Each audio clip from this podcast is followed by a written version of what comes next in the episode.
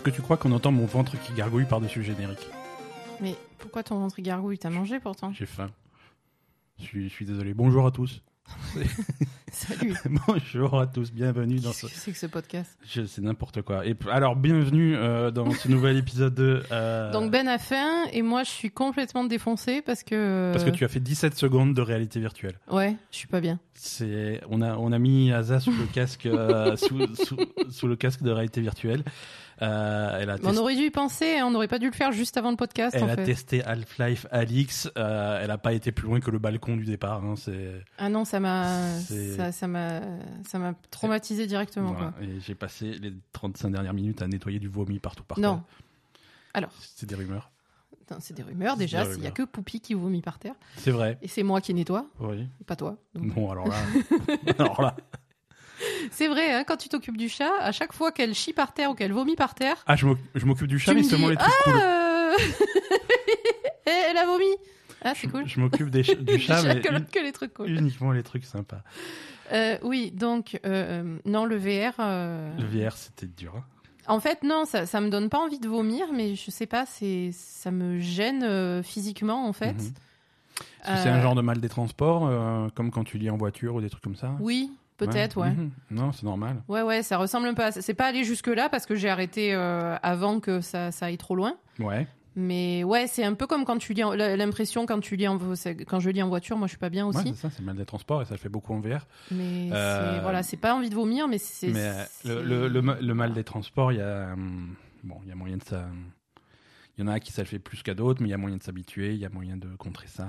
Mais c'est pas un problème d'oreille interne le mal des transports? Pas seulement, pas seulement. C'est lié à l'oreille interne, mais c'est pas pas forcément un problème. C'est une question d'habitude, c'est une question de voilà. Il y, a des, Mhm. il, y a, il y a des méthodes pour lutter contre ça, des méthodes qui sont devenues populaires avec le VR parce qu'il y a des gens à qui euh, à qui ça pose problème. Mais euh, C'est quoi, voilà. alors Ouais, quoi euh, alors un des trucs les plus les plus courants, c'est il faut boire beaucoup d'eau avant. Ton cerveau, s'il est hyper hydraté, euh, il a moins de soucis euh, à ce niveau-là. Non, il y, a des- il y a des techniques. Bonjour à tous, la belle gamer, nouvel épisode, épisode 129. Attends, non, il faut faire, il faut faire une intro correctement. Épisode 129, on est Ah, le. C'est trop tard pour l'intro correcte. hein. Ah, Regarde-moi faire, attends, tu me gaves là. Lundi 4 mai 2020, c'est la belle gamer et le poupi, le, le chat est là, hein, bien entendu, toujours au rendez-vous pour nous faire chier. Ah mais toujours même quand tu penses qu'elle va pas venir parce que juste On avant. Attends, on l'a pas vu de la journée. Je Non. lance le jingle qu'elle n'entend pas, hein, puisqu'on l'a dans les casques. Je lance le jingle pour enregistrer, elle débarque. C'est Non mais là, je suis allée vérifier avant. Elle était en train de dormir, De mais ronfler comme une merde. même pas. Elle a, levé la tête. Et à la seconde où elle nous entend commencer à parler, euh, elle sait que euh, C'est, c'est, c'est comme ça, c'est son heure. voilà. Euh, épisode 129, épisode plein à craquer. Alors, je, te, suggère qu'on, se lance dans le, vif du sujet. Alors, euh, petit, petite explication sur cet épisode. On va avoir, comme d'habitude, les jeux auxquels on a joué cette semaine, une liste assez longue. On va avoir euh, l'actu, euh, actu un petit peu chargé, donc ça c'est cool. Euh, on va, hum, on va finir un peu avec les sorties de la semaine, ça va aller très très vite. En fin d'épisode, on va voir Asa TV comme d'habitude. Mm. Et en toute fin, toute fin d'épisode, après Asa TV, on va avoir euh, une petite discussion sur Final Fantasy VII Remake. Euh, Une, Ah oui, une c'est vrai. discussion bourrée de spoilers à tout va. Donc, euh, ça- on, va, on avertira au moment de commencer, mais ceux qui veulent pas être spoilés de Final Fantasy VII, euh, ça sera le moment de décrocher et euh, d'arrêter d'écouter. Mais ça, Ce sera tout à la fin. ça sera tout à la fin de l'épisode et ça sera bien indiqué, donc n'ayez pas peur. Euh, en attendant, on va commencer par les jeux auxquels on a joué cette semaine et comme d'habitude, on va commencer par les nouveautés. Est-ce qu'il y a une nouveauté qui te qui t'a tapé Oui. dans l'œil particulier? Oui. Ah, Euh, qu'est-ce qui- bah, Streets qu'est-ce- of Rage 4. Streets of Rage 4, euh, Asa, donc euh, c'est ton coup de cœur de la semaine. Ça t'a- je crois que ça t'a un peu plu. Euh, ouais, non, mais Street of Rage. Alors, je vous explique. Euh, Ouais, explique-nous parce que quand même. Non, en fait, euh, moi, ça m'arrive pas souvent, mais toi, régulièrement, tu te fais happer par des jeux et on ne t'entend plus pendant des heures. Ouais. Ben, moi, ça m'arrive, mais que avec Street of Rage et depuis toujours, vu que. Ça a commencé avec Streets of Rage 1, quoi. Non, non, non, Street of Rage. Non, le, le premier Street of Rage, c'était pas moi qui l'avais, c'était une copine à moi quand Ouais. j'étais gamine. Et donc, du coup, j'y jouais moins que. Euh, Enfin voilà, j'avais pas trop. Et ensuite, euh, on m'avait acheté Street of Rage 2. Et donc là, par contre, euh, Street of Rage 2, c'était. je, je sais pas, j'étais j'étais trop forte quoi. Je faisais le, le truc en niveau difficulté maximale. euh, Ouais, mais c'est parce que tu jouais mais- speedrun. euh. Tu jouais ça tous les jours. euh, Ben, à l'époque, on avait des Mega Drive, donc. euh, Ouais, euh, Donc t'avais avais trois jeux quoi. voilà, j'avais trois jeux. donc Trois jeux dont un qui te plaisait. C'est ça. Donc voilà. Donc, euh, donc voilà. Et du coup, euh, ben, Street of Rage 4, euh, déjà, ça me rappelle mes premières amours de jeux vidéo. Et, et je trouve que c'est un super jeu en dehors de ça parce que à la fois ça, ça reprend vraiment beaucoup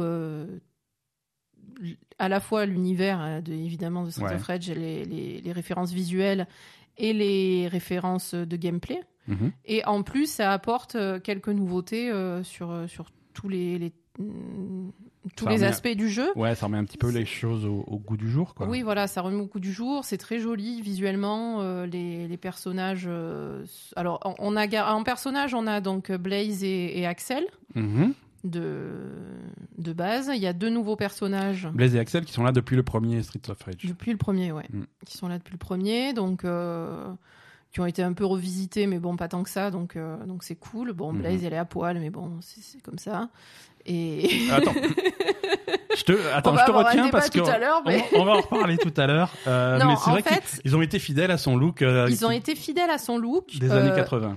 Ils auraient pu. euh, Mais c'est pas un look spécialement adapté à. Si. Mais pour le coup, si, elle a rien qui la gêne. Hein. Ah oui, mais Tifa non plus. Non, Tifa non plus. Je veux dire, c'est pas très différent. Mais euh, voilà. on non, c'est pas vrai. Non, ils lui, ont, ils lui reparler. ont mis une veste en cuir par-dessus, mais ça cache pas trop. Ouais. Mais je pense qu'ils auraient pu, euh, à la Parce limite. euh, Elle est censée être flic. Blaze? Ouais. Euh, oui, oui. Non, c'est euh, c'est Axel qui est flic. Les Mais- deux, les deux sont, sont, sont flics. hein. Ouais, mais ils sont ex-flics déjà, donc c'est pas des vrais Ah, flics. alors, alors ça va. Non, non, ils sont, ils sont pas, euh, ils, ils font pas partie des forces de l'ordre à ce moment-là, quoi. D'accord. Et puis voilà, non, là, ils sont, ils sont, ils sont pas en service, donc ça va, quoi. Alors ça va. Non, je pense qu'ils ont, à- à- moi, à, à mon sens, ils auraient pu couvrir le ventre. Ouais. Parce qu'après la jupe, effectivement, vu les mouvements qu'elle fait, il vaut mieux avoir un truc, euh, soit un La- short, soit une jupe. On est d'accord. La jupe, avec les, moments, avec les mouvements qu'elle fait, elle te remonte, euh, elle te remonte à la taille. Elle reste pas en place. Hein. Mais elle l'a déjà à la taille, donc Non, non, bon. mais elle remonte en. Ouais. Tu, tu l'as vu sa jupe, elle va pas plus bas que la taille, hein, clairement. Ouais. Non, je sais pas si c'est un short ou une jupe. Enfin bon, de toute façon, ça se voit pas vraiment parce que c'est c'est quand même assez cartoon, donc euh, non, c'est vrai. c'est beaucoup moins. En fait, ce qui est moins choquant euh, par rapport à, à Tifa euh, de, sur Final Fantasy VII, c'est que c'est quand même moins détaillé, c'est plus cartoon, C'est moins réaliste. c'est moins réaliste, donc voilà. Et et bon, pff, je sais pas, moi ça me choque pas parce que c'était le style des années dans les années 80, il y avait des jupes comme ça. hein. Mhm. Enfin, je crois. Oui, Je dans, venais dans, de- cer- dans certains milieux très spécifiques, ouais. Bah non, c'était la mode. Oh, D'accord. Oui, ok. Oh, je sais pas. Bon, après, euh, ouais, voilà. Non, on veut- non, après, ce que j'aime bien sur le personnage de Blaze, c'est que euh, ce qu'ils ont fait là, en fait, c'est qu'elle est assez. euh, elle est pas maigre, en fait. Ah, elle est costaud, ouais. Elle est plutôt costaud, et ce qui était pas vraiment. Parce qu'elle était plutôt maigre hein, dans les. Plutôt Mhm. ma- enfin, très, très Ouais, ouais, ouais. euh, filiforme dans les. Non, là, est- Sur les anciens jeux. Là, elle est plutôt costaud, donc euh, je sais pas, c'est rigolo. Ouais, puisque c'est pas elle qui joue le rôle du personnage euh, léger, rapide. Euh, non, ce- ça l'a jamais été. Hein, tout Ça l'a jamais été parce qu'il y a un autre personnage qui est donc un nouveau personnage, si je comprends bien. Donc Euh, on a voilà Axel et Blaze. Ensuite il y a deux nouveaux personnages. Ouais, Euh, donc c'est alors la fille de Adam Hunter ouais. qui était le troisième euh, personnage Ouais, principal donc de- Hunter. du premier euh, Street of Rage. Ouais. Donc la fille Sherry Hunter qui est jeune, qui a une guitare qui, est un peu plus rapide et qui saute, enfin qu'il faut faire beaucoup sauter. Voilà, c'est la, plus mobile de. de voilà, elle, elle rappelle un peu euh, le personnage de Skate dans Street of Rage 2, Mhm. qui est mon personnage fétiche. D'accord. Et voilà. Et, et ensuite, on a un quatrième qui est un, un gros bourrin euh, qui, qui Ouais, rappelle le ouais, personnage de Max de Street of Rage 2, en fait. D'accord. D'accord, d'accord. Et voilà, non, et après- ensuite, on rajoute rapidement euh, Adam Hunter au, au pool. Ouais, voilà, il se joue euh, au bout du chapitre 4 ou un truc comme ça, t'as tout de suite accès à un, un personnage jouable en plus. euh, voilà. Et après, les autres sont débloquables. Euh, Mais après, ce qui est débloquable, euh, d'après ce que j'ai compris, c'est les anciens personnages de Street of Rage 1, 2 et 3. Ouais.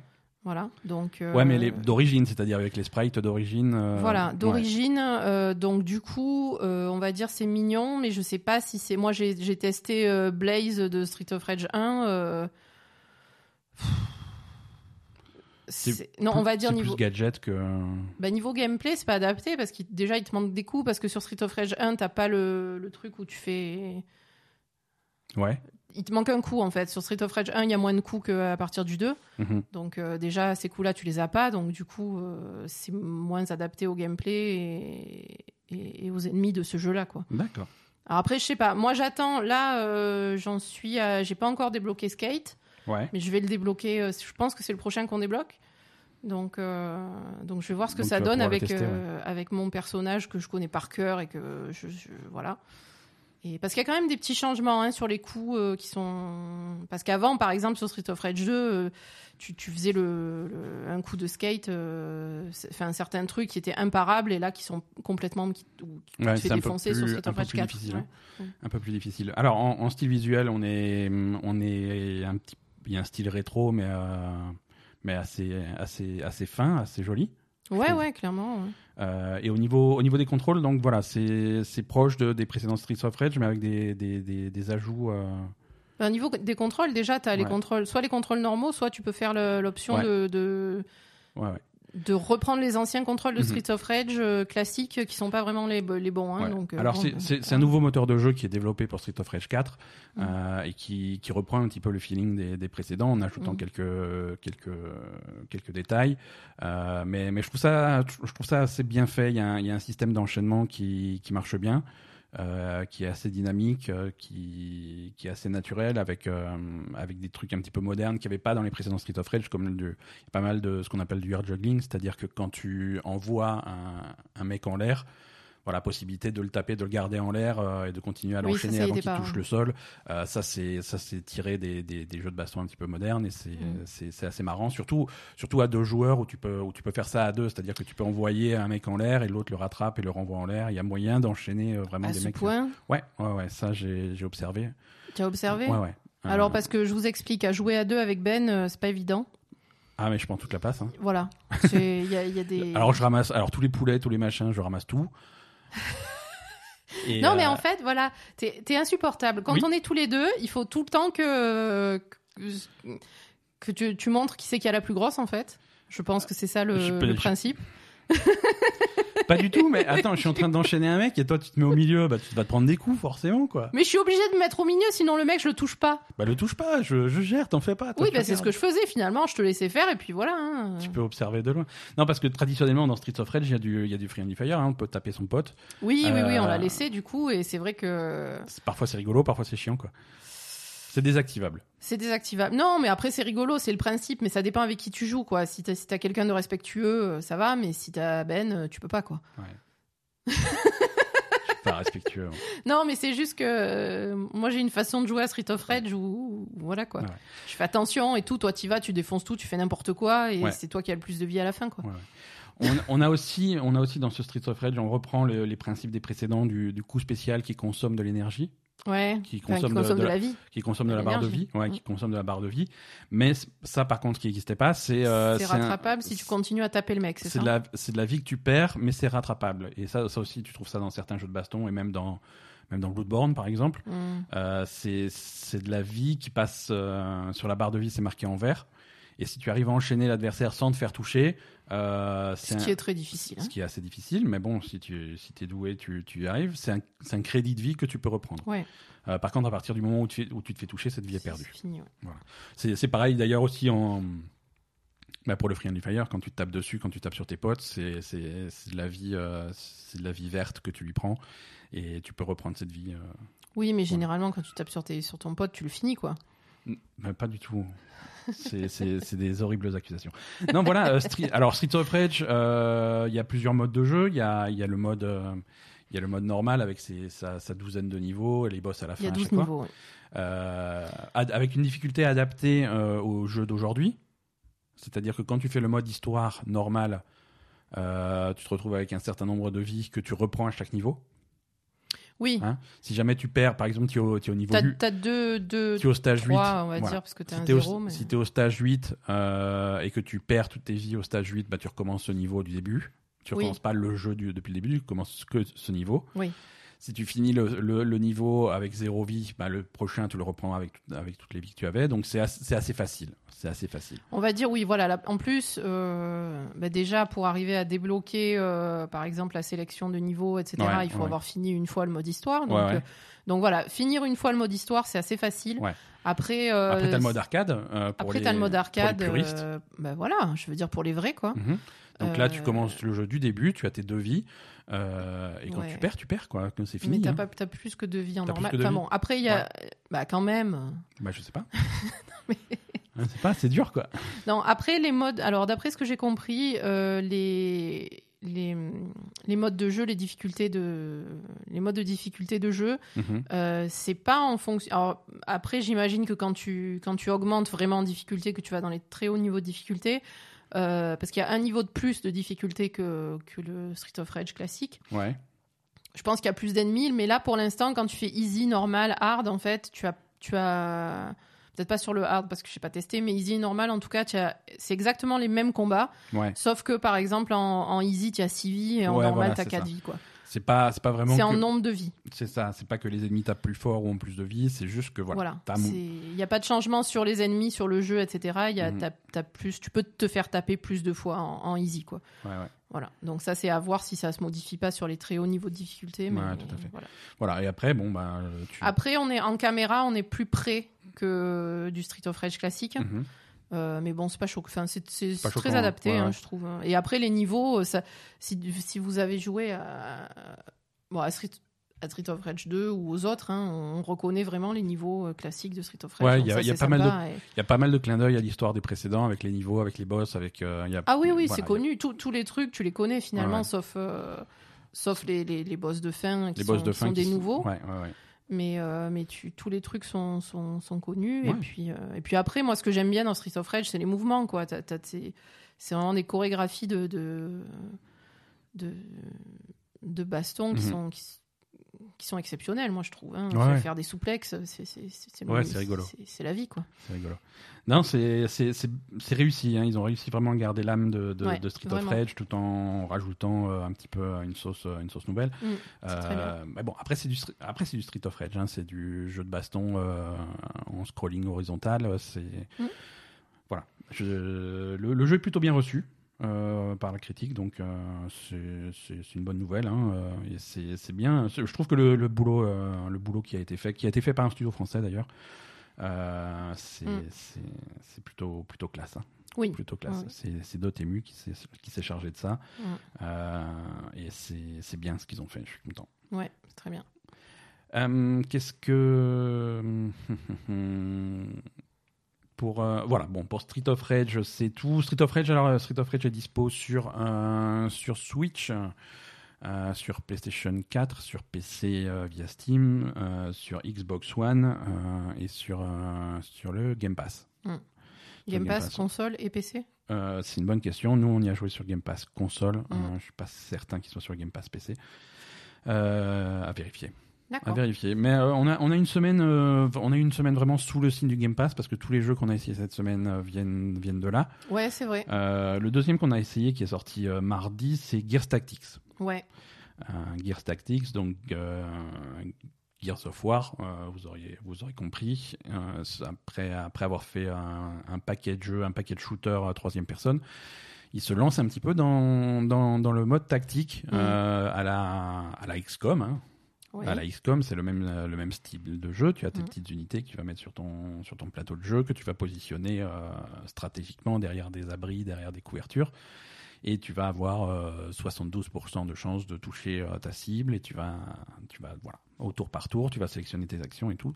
Un peu, euh, vraiment, vraiment très proche de XCOM. On sent que l'influence euh, est, est assez, assez importante.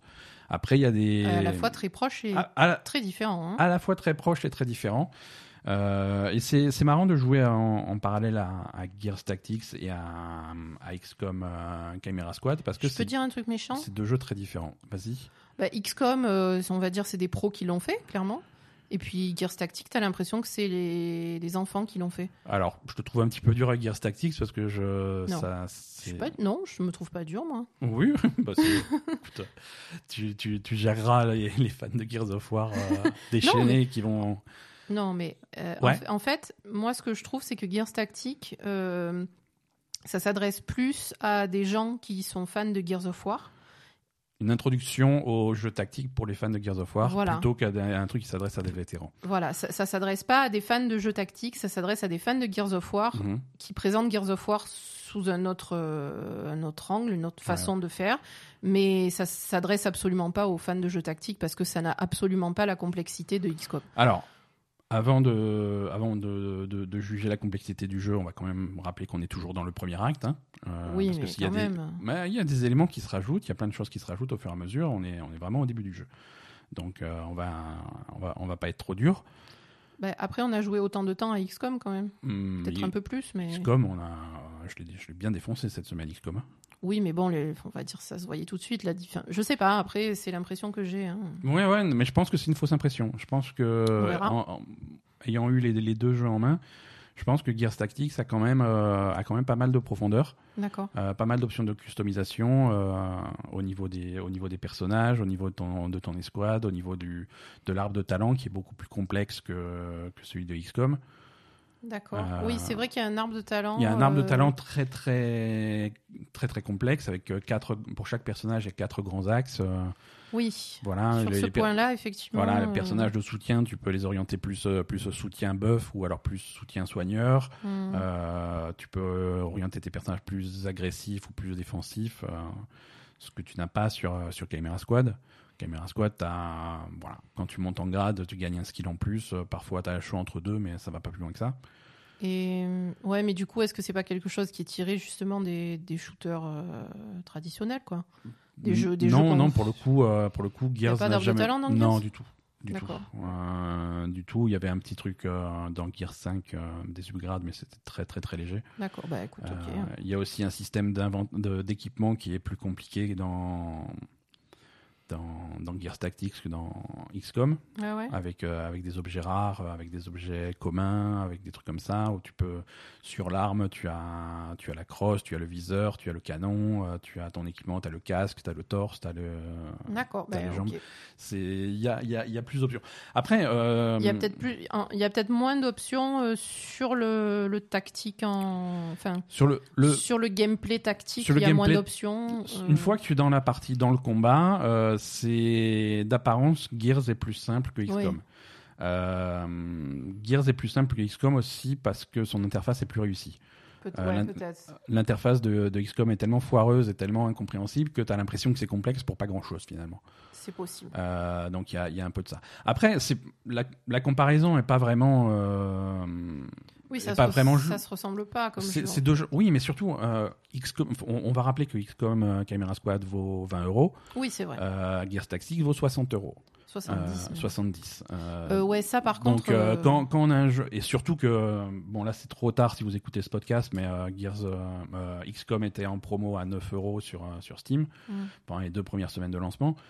Voilà, donc quand tu, quand tu compares un jeu à 10 balles et un jeu à 70 balles, euh, bah, justement, tu peux, tu peux être en attente, tu peux attendre des différences de produits. Non, mais je veux dire, ça bah, me, justement, ça me fait de la peine que j'ai l'impression que Gears Tactique est, est Mais je beaucoup pense que- moins intéressant que XCOM. Je pense que c'est juste une impression de ta part et il y a quand même pas mal de complexité. Comme dit, au niveau, des, au niveau de l'inventaire, de l'équipement, des arbres de talent, il y a beaucoup plus d'options, beaucoup plus de trucs, mais sur un jeu qui est. Mais est-ce que c'est vraiment ça qu'on attend d'un jeu de ce genre? Ouais, quand même. D'accord. Quand même un peu, euh, un peu plus de customisation. euh. Mhm. Et, et après aussi, euh, Chimera Squad, de- le XCOM est aussi très différent de XCOM 2, par exemple, qui avait, beaucoup- qui avait aussi beaucoup plus d'options que. Oui, forcément, voilà. vu que c'est un, Non, un, Chimera un- jeu qui est moins. Chimera Squad, c'est un jeu que j'aime beaucoup, mais qui est, qui est, c'est du XCOM simplifié.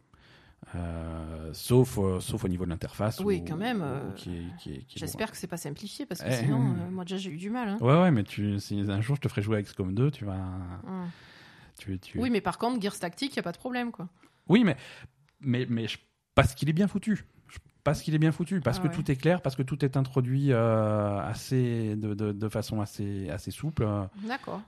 Moi, ce que je, ce que je reproche, après, c'est une histoire de goût personnel, mais ce que je reproche à Gears, c'est que les, les parties sont beaucoup plus longues. Oui. Oui, parce qu'en Euh, fait, t'as pas un- une map, Ouais. on va dire, ça, ça, suit une mission de Gears en fait. Ça suit une tu, mission tu avances au fur et à mesure sur la carte. C'est assez, c'est assez long. C'est assez long. euh, Il y a des objectifs qui se rajoutent et, euh, et pour arriver à la fin d'un chapitre, c'est c'est- assez Mm. long. Ouais. Euh, le jeu est divisé bah, comme, comme, les, comme les shooters de, de, de Gears, plusieurs actes et chaque acte est divisé en chapitres. Mm. Donc quand tu fais un chapitre, un chapitre c'est une mission. Et, et du coup, il va y avoir plusieurs étapes, plusieurs trucs. Tu vas progresser sur une map, euh, tu vas faire tes objectifs, tu vas avancer, des nouveaux objectifs vont arriver, tu as le chemin du retour, tu as plein de choses à faire. Alors que XCOM, euh, tu, euh, tu, tu rentres, tu défonces tout le monde et c'est fini. quoi. C'est ça. Euh, J'ai eu des missions de XCOM qui ont duré littéralement moins de 3 minutes. hein. Oui, c'est ça. C'est pour ça que ce que je disais au début, Mm. c'était que c'était un, un Ouais. peu un Gears euh, fait différemment, quoi. Voilà. Voilà, voilà, c'est ça. Mm. Mais, mais, mais voilà, ils ont, moi je trouve qu'ils ils ont fait un bon travail à, re- à, retrans- à retranscrire euh, les, les bases d'un jeu tactique dans, dans un nouvel univers. Ouais. Ils ont fait aussi un bon boulot euh, de, de sauvegarde de l'univers de, de Gears. hein. Oui, vas ça c'est vrai. Tu vas retrouver tes marques. les... Voilà, visuellement, tu reconnais. euh, au niveau audio, tu reconnais aussi. As les, mêmes, les armes font le même bruit. Tu as les, T'as les finishes avec la. T'as les finishes avec, la, tronçonneuse, euh, fixée au lancer, là, ouais, ouais, ouais. Euh, à la fin des combats, tu as, tu as ce, il y a, y a toujours un bruit très particulier à la fin de chaque combat euh, que tu retrouves. euh, c'est voilà, c'est des détails, mais, mais ça a son importance. Quoi. Niveau histoire, on est avant euh, le premier Gears. D'accord. Euh, ça se passe euh, quelques années avant Gears of War 1. Mhm. Euh, donc c'est là aussi ça permet de retrouver des personnages euh, qu'on qu'on aimait bien, qu'on connaissait dans la série, qui sont qui sont morts euh, et qui sont. Ils sont morts? Bah, il- ouais, il y a des personnages qui meurent dans Gears et du coup ça fait plaisir de les retrouver. Euh, c'est plutôt sympa. Non, je- moi j'aime bien Gears Tactics. Après, euh, voilà, j'ai pas envie de, de dire du mal de Gears Tactics parce que euh, de, de, de ce que j'ai joué, ça m'a beaucoup impressionné. Je pensais vraiment que je, je m'attendais à un truc un peu cheap. c'est une très bonne réalisation. Euh, maintenant, voilà, euh, quand, je quand, quand je suis devant mon PC et que j'ai les deux icônes, je vais cliquer sur celle de XCOM. J'ai envie de jouer à XCOM. Oui, voilà. C'est, mais ça, je crois que c'est plutôt du, du, du goût personnel. euh, mais Je sais pas. Après, euh, moi, je te dis, j'ai vraiment une, une première impression qui m'a vraiment fait préférer XCOM à Ouais. Gears Tactics. Ouais, ouais. Après, euh, peut-être attendre un peu de voir comment ça évolue. Voilà, mais voilà. moi, ça m'a pas. Franchement, ça m'a pas impressionné. Et pour l'instant. Mhm. Et franchement, euh, quand tu m'as dit que ça coûtait 70 euros, euh, j'ai failli tomber du canapé, quoi. Oui, alors euh, il y a, il y a aussi, il y a aussi une différence de je niveau. sais, j'ai compris que les jeux ça coûtait 70 euros. Je sais, je sais. Bon, ça, je vais réussir à te faire rentrer dans le crâne. Mais je veux dire, il y a aussi un- une différence de, de, de production. euh, et de. Les deux jeux n'ont pas la même, les mêmes ambitions. Tu vois, quand tu as des cinématiques entre deux missions dans Gears of War, c'est des cinématiques de Gears of War. C'est les plus belles cinématiques que tu peux voir. Euh, c'est c'est- du 4K, c'est des. c'est- sûr. voilà. ouais. Alors que. oui, mais je m'en fous d'avoir des dans- cinématiques oui. en 4K sur Non, un mais jeu je veux dire- tactique, en fait. Je veux dire, as, des cinématiques dignes de Gears of War entre chaque mission pour, Mhm. euh, dans, dans Gears Tactics. Je vois. Alors qu'entre deux missions de XCOM, tu vas avoir deux bonhommes, deux bonhommes dessinés. Voilà, c'est c'est c'est à peu près le même niveau de production que Murder by Numbers. C'est deux bonhommes dessinés Ouais, qui vont se parler, quoi. Ouais, non, tout à fait. Parce qu'il se parle, il bouge. Enfin, je Non, pas, non, non, non, tu vois, non, tu vois le mec dessiné qui apparaît, et puis le bloc de texte, et puis voilà, pas, mission ça. suivante. quoi. Donc c'est, il y a, il y a- y a une grosse différence à ce niveau-là. C'est vrai, c'est vrai. Gears Tactics actuellement est disponible uniquement sur euh, sur le sur PC. Oui, Euh, d'ailleurs, sur le Game Pass PC. Voilà, j'ai on dit- pas précisé la semaine dernière. Su- Bah si, j'ai même précisé une erreur en fait. hein. J'ai dit que c'était dispo sur console. Euh, non, il y a une version console qui est prévue de Gears Tactics, mais qui est pas disponible pour l'instant. Oui, mais on l'avait dit, on avait dit que c'était dispo la semaine dernière, non? Ouais, on avait dit, donc on s'est trompé la semaine Bah, dernière. fais le jingle. on, a fait, euh, on a fait une, on a dit une bêtise. Et... Voilà. Si tu fais pas le jingle de bêtises, moi je comprends pas qu'on a dit une Ah, bêtise. non, j'ai dit une connerie la semaine dernière. J'ai dit que c'était sur Xbox et PC. C'est une, non, uniquement sur PC. uniquement sur PC. Euh, alors c'est dispo sur Steam ou sur euh, bah, sur le store de Microsoft Ouais, ouais, Microsoft. et sur le Game Pass euh, pour pour les abonnés. Mm. Euh, encore un nouveau jeu euh, qu'on a testé cette semaine. Euh, cette fois-ci, on va parler de Moving Out dans Ouais. un style complètement différent. Ben oui. Moving Out, ça c'est c'est du c'est du jeu rigolo.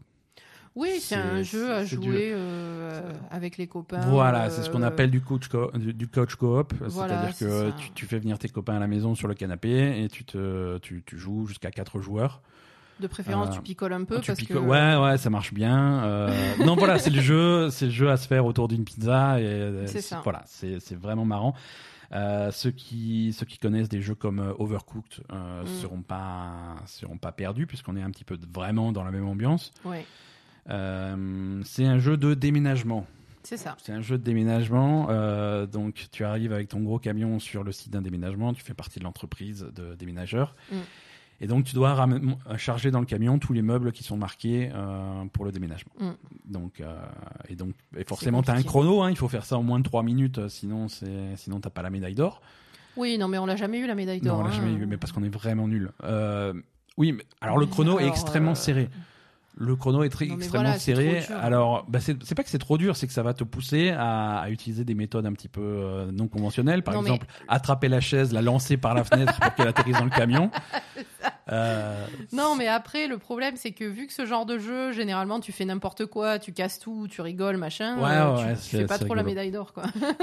Ouais, mais bon, après, si tu veux bien t'engueuler avec tes potes, il faut viser la médaille d'or. Et après, c'est toujours la faute du même si, si tu foires. euh, C'est rigolo. Ah ouais, ouais, non, mais toi, à chaque fois, tu me disais, bon, alors, on s'organise, hein, on fait la médaille d'or, machin. Ouais, on- mais attends. On n'y est jamais arrivé.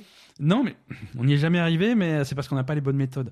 Mais très vite, tu commences à mettre en place des stratégies. euh, quiconque a fait un, un vrai déménagement dans sa vie les connaît déjà les stratégies, c'est-à-dire que les gros meubles, tu les mets en premier, au fond du camion, et les petits en dernier. Donc là, ça marche pareil. Hein, si tu le, le camion, il est pas très grand, donc tu Mm. vas vite avoir des problèmes de place si, si tu t'organises pas un peu. Et, et voilà, donc c'est rigolo. Donc t'as as les petits t'as l'ambiance très cartoon, t'as les bonhommes qui courent vite, euh, qui, Oui, puis après, les petits bonhommes, ils sont rigolos. Ils Moi, j'avais, un chat en fauteuil roulant. Voilà, c'est ça, c'est rigolo. Donc tu, tu chopes les meubles, tu les mets dans le camion. Alors les meubles les plus lourds, les canapés, les frigos, Faut les les trucs comme prendre à deux. faut les prendre à deux. Donc faut coordonner, euh, surtout si t'as, si- compliqué. s'il faut passer dans un couloir un peu étroit ou Mhm. monter un escalier avec le canapé, euh, c'est tout de suite complexe. Euh, parfois, ils vont rajouter des obstacles, une piscine ou des trucs comme ça, euh, des objets fragiles qu'il faut pas casser. Il y a plein, plein de petits éléments de gameplay qui, qui, qui font que c'est très rigolo. Mm. Euh, si, si on fait la, la comparaison avec, avec Overcooked, et, et c'est un petit peu inévitable, c'est finalement deux jeux un petit peu différents. Mm. Et je pense, alors il faudrait plus d'heures sous le, au, plus d'heures au chrono pour vraiment avoir un avis définitif. Euh, mais je pense qu'Overcooked, euh, Overcooked avait aucun intérêt en solo. C'était vraiment fun euh, en, en multi. D'accord. Je pense que Moving Out, il y a moyen de s'amuser en solo. Ouais. Il y a moyen de s'amuser en solo. Et il y a un petit peu moins d'intérêt en multi. Je m'explique. Oui. Euh, Overcooked, il fallait tout de suite euh, en multi, il fallait tout de suite mettre en place une stratégie. Euh, si tu voulais faire un, si tu devais faire un hamburger, Mhm. il y avait tellement de choses à faire. Ouais, qu'il fallait forcément assigner des tâches à, Voilà. différentes personnes. Il fallait couper les tomates, il fallait couper la salade, il fallait prendre le pain, le mettre sur l'assiette, il fallait laver l'assiette, il fallait cuire le, cuire le burger, mettre le truc, tout mettre dans l'assiette, aller servir avec des personnages qui se gênent et tout le plus vite possible. Euh, et, et donc il y avait moyen de faire une stratégie, et il y avait, il y avait autant de points où ça pouvait foirer et Mhm. ça pouvait être rigolo. Là, la stratégie, à part, euh, bon, ben, toi tu prends l'autre côté du canapé et on, et on porte, voilà, c'est vite limité. Euh, la table, on la porte à deux, bon voilà. Le frigo, on le porte à deux, ok. C'est vrai. C'est vrai voilà. que c'est moins complexe. c'est moins complexe, donc je pense qu'en multi, alors il faudrait essayer. On a essayé en multi à deux. À l'occasion, euh, quand, quand on sera un petit peu moins confiné, on testera à, que ça. à hein. 4.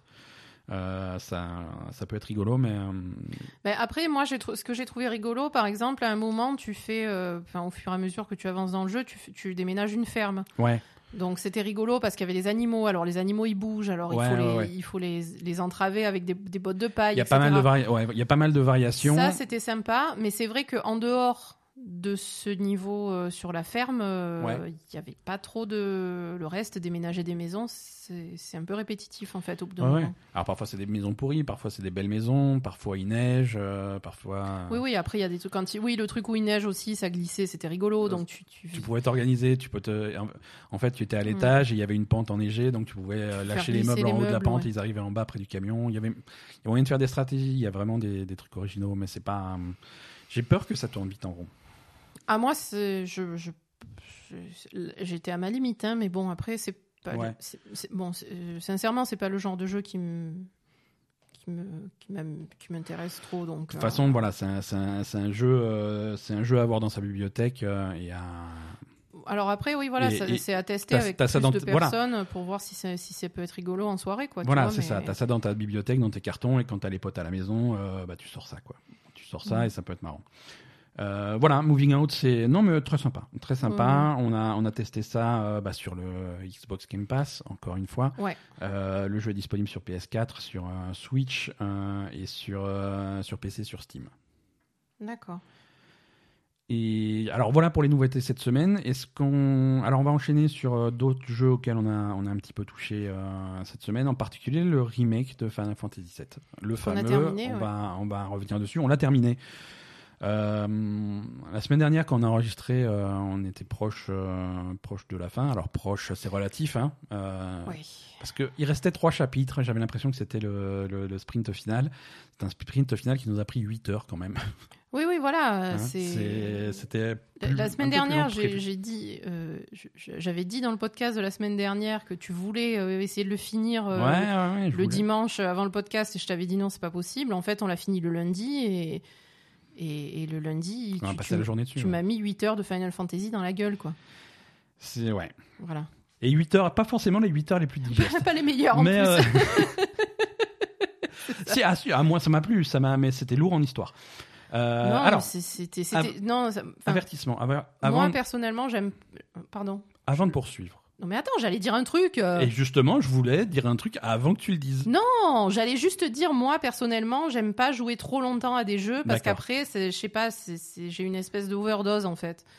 Ouais, mais Donc, c'est parce que tu euh, t'es pas. non, je suis, je suis pas comme toi. Je suis pas. pas. C'est la belle et gamer. Le gamer, c'est moi. Donc euh, des, Voilà. des sessions marathon de 12 heures de Final Je Fantasy, moi ça me fait pas peur.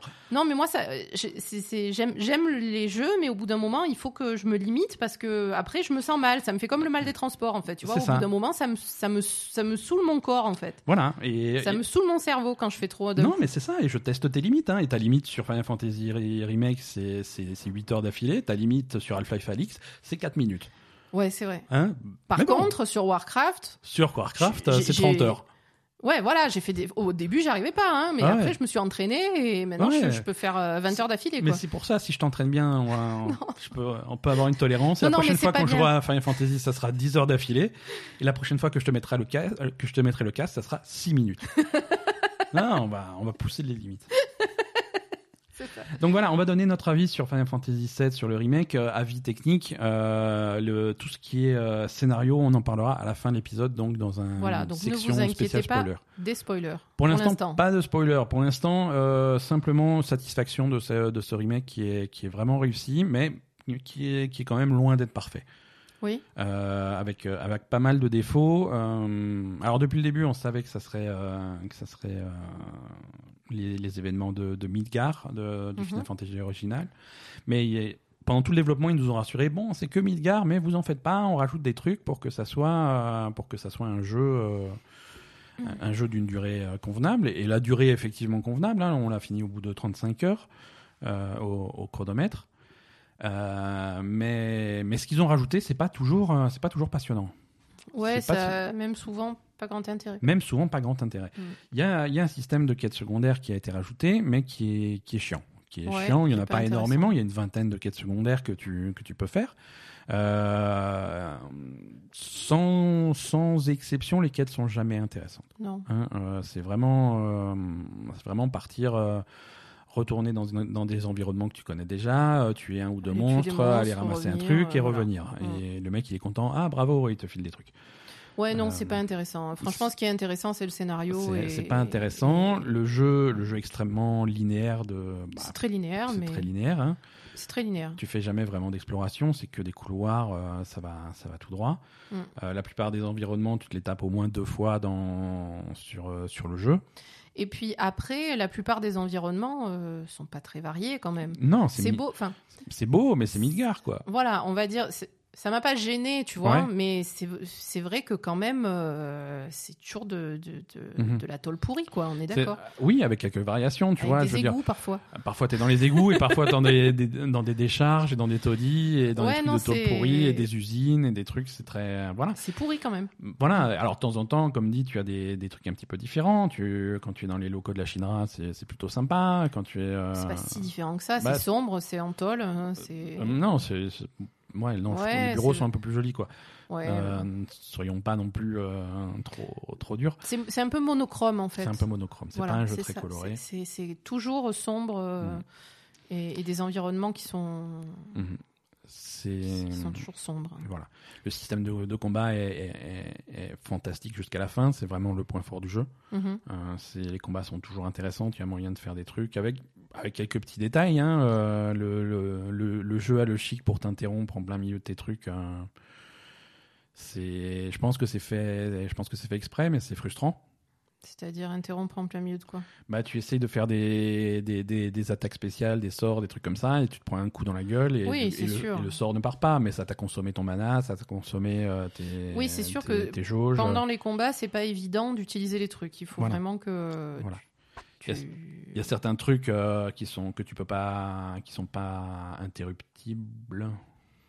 Ouais, interruptibles, c'est pas mal. Euh, les, quand, quand tu claques des invocations ou des transcendances, ça se, ça sera pas interrompu, mais quand tu claques des, des sorts et, et des sorts Alors, qui au vont, moindre truc, c'est interrompu quoi. bah, des sorts qui vont te, te coûter euh, 15 points de mana sur tes 50, euh, c'est pas rien, tu vois. euh, et quand tu te prends une plaque dans la gueule et que le sort il part pas, c'est chiant. Ouais. Euh, surtout que parfois le- l'incantation est un petit peu longue. oui, euh, bah oui, bien sûr. Par exemple, quand tu as le sort de feu, tu as plein de versions du sort de feu différentes, et la plus grosse version, la plus chère, c'est aussi la plus longue à caster, donc tu as plus de chances de te prendre une, Mm. une claque dans la gueule. Mm. Et les combats sont parfois un petit peu, euh, un, un petit peu chaotiques, donc euh, Oui. oui. des claques dans la gueule, tu vas t'en prendre. C'est ça. Et quand tu essaies de, de choper euh, le, le- le boss qui clairement a une fenêtre où il est où il est sensible à tel type de magie, mais c'est une fenêtre super courte, donc tu dois lancer le sort à ce moment-là. Quand tu le lances et que tu te prends une, une tatane dans la gueule et qu'il part pas, euh, c'est- parfois t'es un peu frustré en combat. Hein Euh, je suis désolé, mais c'est un peu c'est un peu chiant. Mais sinon c'est c'est bien. Après, bien j'ai une question. Du coup, euh, ce qu'on ce qu'on a vu aussi pour les combats, c'est que donc les combats euh, suivent forcément euh, le scénario, Ouais. qui est, comme tu as dit, assez linéaire. Mhm. Euh, donc, du coup, euh, les personnages que tu peux utiliser dans les combats, c'est en fonction du scénario. Ouais. Donc, tu en as toujours trois, mais qui te sont imposés. Ouais. Euh, généralement, on va dire la 99% du temps, tu as Cloud. Ouais. Et, et après, euh, on va dire assez souvent, il y a Tifa. Et après, ça se répartit entre Barrett et Aerys. en fait. Euh, du coup, toi, est-ce que ça t'a pas frustré euh, parfois de pas pouvoir utiliser un perso? Je sais que t'aimais bien Aerys et qu'il y a eu un long moment où tu l'avais pas. Donc, Ouais, par ouais, ouais, exemple, non, mais bien sûr. Euh, est-ce que ça, c'est pas un, euh, pas un problème? Parce que après, Euh, bon, ça suit le scénario, donc ouais, c'est ouais. assez logique niveau histoire, etc. Est-ce que c'est pas un problème euh, niveau gameplay? Si tu aimes bien un personnage Est-ce que c'est pas un peu frustrant Alors, de pas pouvoir le jouer? c'est frustrant, mais c'est Final Fantasy. C'est Euh, comme ça. ça, ça, C'est ça, on comme accepte. ça. Tu acceptes ouais, ton ouais. sort. Non, mais le jeu, le jeu a toujours été, les Final Fantasy en général euh, ont toujours été comme ça. Et tu as, de temps en temps, tu as le choix sur la composition de ton équipe, et de temps en temps, c'est le scénario qui t'impose. D'accord. Et, euh, et, et Non, mais par dire- exemple, sur Final Fantasy XV, le dernier, tu. tu, tu- Ouais, mais c'est exceptionnel. tu joues tu les, non, bah tu joues les quatre. joues les quatre, ouais. Tu as, tu as les quatre qui sont toujours ensemble, et à part euh, certains passages du scénario où il y en a un qui se barre, Mhm. c'est toujours la même équipe. Mais c'était presque un petit peu décevant parce qu'il n'y avait pas assez de personnages jouables. euh, et qui, pour un Final Fantasy, 4 personnages jouables, c'est pas assez. Que ça soit Final Fantasy 15 ou Final Fantasy 7, c'est pas assez. Je suis C'est pas assez, Je suis désolé. Mm. Je suis désolé. Moi, j'ai été, j'ai été élevé au Final Fantasy euh, en 2D euh, sur Super Nintendo avec Final Fantasy 6 avec 40 personnages jouables. Donc, euh, quand tu m'en mets 4, ça me saoule. Ouais, c'est sûr. Mais là, pour Oui, le non, coup, mais- euh, si, si tu voulais, s'il voulait faire que Midgar, euh, il pouvait pas faire autrement. Tout à fait, tout Mm. à fait. Avec, oui, non, c'est sûr. Mais, mais voilà. Bon, non, après que que ça soit imposé par le scénario, oui, c'est Mm. c'est comme ça. Après, si tu veux faire des combats avec le avec ton équipe euh, favorite, il y a un système d'arène, Ah, il y a, y un ça, y aussi un possible. système de, de, de combat, de ré- une arène en réalité virtuelle pour faire des combats, des trucs comme ça. Et Mm. là, tu choisis ta composition et là, tu. Là, il y a moyen de faire un, un petit peu ce que tu veux. Euh, non, voilà aussi au- un, un jeu qui est également imparfait au niveau de, de, de sa représentation des personnages. hein. Euh, on- je crois que tu voulais refaire un petit, un petit topo sur, euh, sur Tifa qui, est, euh, qui, qui, qui subit un petit peu des clichés des années 90 qui sont un petit peu, un Mm. petit peu désuets aujourd'hui. Oui, Euh, oui, oui, on en a déjà parlé la semaine dernière, euh, on en elle- a reparlé sur les réseaux sociaux cette semaine. Voilà. Euh, Tifa, c'est. Elle a, elle a un look qui, qui fonctionne bien en basse résolution dans Final Fantasy VII sur PlayStation 1, mais quand, quand tu passes en haute résolution, qui voilà, qui est un petit peu, qui, qui manque de goût et c'est. qui aurait dû être, euh, qui aurait dû être euh, un peu lissé euh, par rapport à, Ouais, à ce que pu- c'était pour. et qu'il a, qu'il a été un petit peu, mais, Bah, bof, mais, hein. mais pas assez. Ils ont, voilà. Euh, il y, a, il y a des petits changements dans le, dans le design, mais qui, qui, qui arrangent pas le truc. Qui le Non, qui arrange pas le truc. Et, et, euh, ben, en fait, euh, moi, je voulais un petit peu parler de. Parce Mm. que c'est vrai que. Bon, après, euh, je, je vous prends pas pour des imbéciles, attention. hein, mais euh, je crois qu'on a 80% d'hommes qui nous écoutent et peut-être que vous vous rendez pas bien compte de ce que c'est que d'être une femme. Euh, en- Le- Même en ce moment, enfin, je veux dire, avant c'était pire, mais, mais ça Mhm. s'arrange pas vraiment. Et c'est vrai que hum, avoir des représentations comme celle de Tifa, dans... en, fait, moi, ce que je pense, c'est que euh, tous les médias et tout ce qui est diffusé à, à la population euh, devrait être, euh, bah, devrait véhiculer de bonnes idées, en fait. Ouais. Et, et c'est vrai que euh, avoir euh, un personnage comme Tifa dans un jeu vidéo et une, représente la- une représentation de la femme comme celle de Tifa dans un jeu vidéo, C'est c'est c'est dommage. c'est dommage, c'est dommage. C'est- C'est de- c'est de l'objecti- de l'objectification. C'est euh, ça, exactement. C'est de l'objectification. J'utilise des mots compliqués.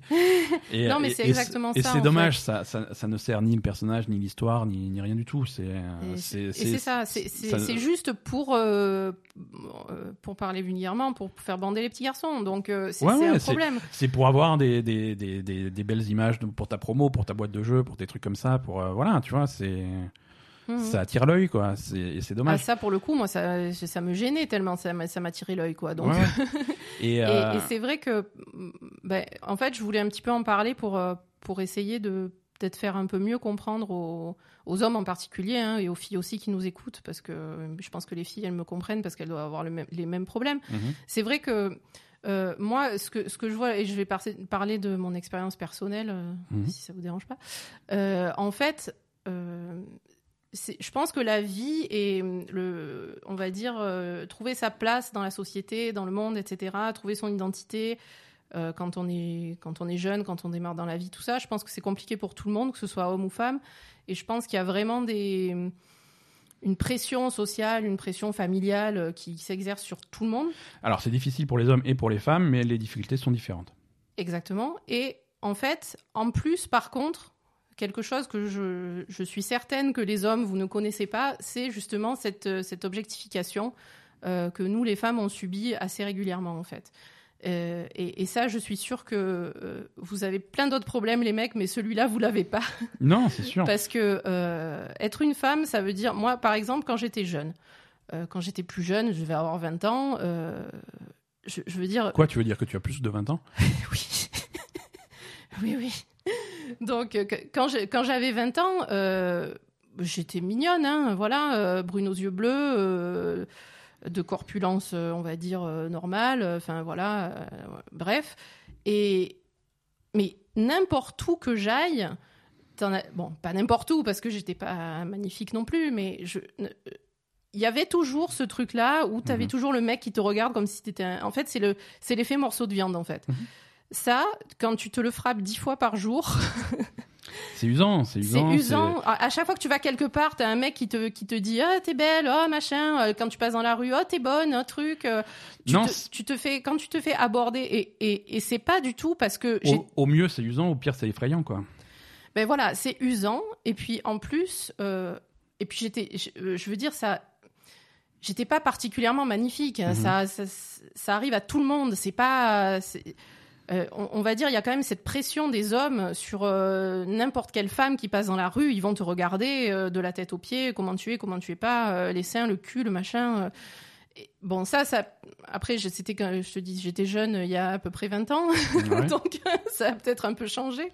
Mais, mais c'est vrai que c'était usant et même en fait, c'est usant et en plus pour toi, ça te perturbe en fait. Mhm. Tu te dis, je, je suis quoi moi en fait? Tu vois Voilà. Et, et ça, ajouter. Et quand tu as euh, ces questions dans cette tête, dans, dans la tête, et que tu vas allumer ta PlayStation et que tu vois Tifa, euh, tu dis ah mais voilà, c'est parce qu'il faut que je ressemble à ça, parce que Exactement. voilà. Mhm. Exactement, non, c'est un problème. Et puis après, euh, parce que après, on va dire que si tu as une construction euh, psychologique qui est, qui, est, qui est forte et à côté, euh, bon ben, tu peux passer outre, quoi, tu vois, à la limite. Mais Mhm. il suffit que tu sois euh, un peu dans un environnement familial ou que tu un peu des problèmes, je sais pas, moi, à l'école, au truc et tout. euh, c'est dur, quoi. Ouais. C'est quelque chose qui, qui, qui, mm, qui te fait vraiment. euh, qui, enfin, ça- ça- ça- ça perturbe vraiment l'image que tu peux avoir de toi-même en fait vraiment ouais, bien sûr. et, et, et c'est difficile Mhm. c'est difficile et, et, et voilà et, et- Après, alors pour par contre pour Mhm. devenir invisible pour les mecs tu prends 30 kilos ça marche super bien donc voilà la voilà solution. la solution non belle- mais clairement euh, La belle et le gamer numéro un sur les solutions féministes. euh, Non, mais c'est horrible, mais, mais non, mais clairement. euh, euh, Bon, après, euh, évidemment, euh, je- je- c'est pas ça le principal problème Ouais. que j'avais, mais, mais effectivement, euh, j'ai- Après- j'ai. Pardon, excuse-moi pour parler de, de, ma vie. Euh, personnellement, j'ai pris beaucoup de poids à un moment dans ma vie et. Mmh. Et, et maintenant, c'est, enfin, je- je- j'espère que je vais y arriver à un moment donné parce que c'est, je, je, je préférerais, je serais plus à l'aise, un peu plus mince. Mais, euh, mais à chaque fois, en fait, ça, ça fait cette espèce d'image parce qu'en fait, il y a l'image des mecs, après il y a l'image de la famille qui te dit, il faut que tu sois comme ça. Enfin, c'est dur, tu vois, tu te, Mhm. qui te dit, il faut que tu sois comme ça, il faut que tu sois comme ça, il faut que tu sois comme ça. Parce que moi, ma famille, il faudrait que je sois la plus belle du monde, la plus intelligente, que je sois président de la République. Mais à la, président, il fait pas bon être président en ce moment. non, mais voilà, que je sois président de la République, mais en même temps que je m'occupe d'eux. Euh, tu vois, des trucs qui Ouais. sont qui- des trucs qui sont très contradictoires parfois, Mhm. souvent même. Et et, et voilà, et, et- ça te fait un espèce de, de mix, d'amalgame de choses, de pression, de voilà. Et et, et par exemple, maintenant, euh, y a, ça fait quelques années que j'ai pris du poids, et parfois il y a des moments où j'ai perdu beaucoup de poids, Mhm. et là, tout de suite, je me ressentais pas bien, en fait. Ouais. Je ressentais cette pression, je ressentais de nouveau le regard des gens. Euh, euh, et, et là, euh, non, ça, ça, ça va pas. Et je reprenais du poids pour que. C'est- pas sain tout ça. C'est- terrible, mais c'est comme Après, ça. après c'est- c'est- là, c'est. En fait, il faut être très fort psychologiquement Mhm. pour résister à la pression sociale et surtout la pression des hommes. ouais. C'est pas Après, évident. là, là, là c'est Final Fantasy VII qui en prend plein la gueule, mais c'est un problème qui est généralisé euh, et, et on, on en a déjà parlé. On en a déjà et parlé, Malheureusement, évidemment. on sera amené à en reparler. Euh, et, et cette pauvre Tifa aussi, elle en prend plein la gueule. Euh, Tifa, elle a, elle a aussi pour elle, après, au- au-delà de son apparence physique qui est, qui est, qui est peut-être un petit faux pas, c'est un personnage qui est intéressant. Bien sûr. Euh, c'est un personnage qui est ça qui très est réussi. Elle est super. Euh, au, au et niveau caractère, etc., Mhm. c'est un super personnage. Ouais, ouais. Ça, ça- ça dessert son caractère, cette image. ça dessert son C'est malheureux. ça dessert son caractère. euh, c'est parce qu'il y a, y a tellement de trucs qui sont qui sont réussis dans le personnage de Tifa et dans le personnage d'Aeris Oui, oui, c'est- clairement. c'est dommage qu'après il y a d'autres trucs qui soient ratés. Euh, Aeris et Tifa tombent pas dans le piège euh, du, du, du cliché des, des, des, des deux filles qui se Ah, qui se mettent sur la gueule pour le même sur la mec. gueule ouais. pour le même Ça, mec. C'est vrai. non instantanément c'est les meilleures copines du monde C'est et c'est trop mignon à voir. C'est vrai, Et, c'est c'est, je trouve ça génial. Euh, non, le personnage de Tifa est super, le personnage d'Aeris est super. Et, Mais et voilà, et c'est dommage. c'est dommage. Et ce qui est encore plus dommage, que- Ouais. ce que, ce que je, je disais aussi sur les réseaux sociaux, c'est que à la fois on a Tifa qui est hyper sexualisée et à la fois on a Aeris où tu vois pas, tu vois pas ses chevilles quoi. Ouais, ouais. C'est ça aussi le, le- le- c'est le contraste entre les deux personnages qui est problématique parce que ça, fait- ça fait vraiment une vision de la femme, c'était soit une pute soit une sainte quoi. Euh, C'est pas comme ça. Donc euh, Et après, après, le Final Fantasy VII a ce problème-là sur ses personnages, euh, et pas uniquement au niveau des, des personnages féminins, tu vois. C'est c'est des clichés, des clichés vieux et ratés euh, Oui. tout le temps. Euh, Barrett, excuse-moi, mais le un cliché, Barrett, il est il- le, le, le, le black perpétuellement énervé, euh, c'est- ça, c'est lourd quoi. c'est clair. euh, on n'en est plus là quoi. Mais c'est voilà, vrai. il est, il est tout le temps, tout le temps, tout le temps énervé. Euh, il est tout le temps fâché, il gueule tout le temps, il est tout le temps euh, vrai, il- ça- ça se violent. calme un peu après. temps- Ouais, mais bon. En fin, du, en fin de jeu, il est plus supportable, mais c'est vrai qu'il c'est difficile. hein. C'est, c'est lourd quoi. C'est Mm. bon. Bon, voilà. Voilà. Non, après, euh, juste sur les, sur les femmes et sur les contradictions, etc., euh, et les, les pressions sociales contradictoires, euh, il y a une vidéo qui est, qui est sortie il n'y a pas longtemps, qui est super intéressante. Vous devriez la regarder si vous ne l'avez pas encore vue.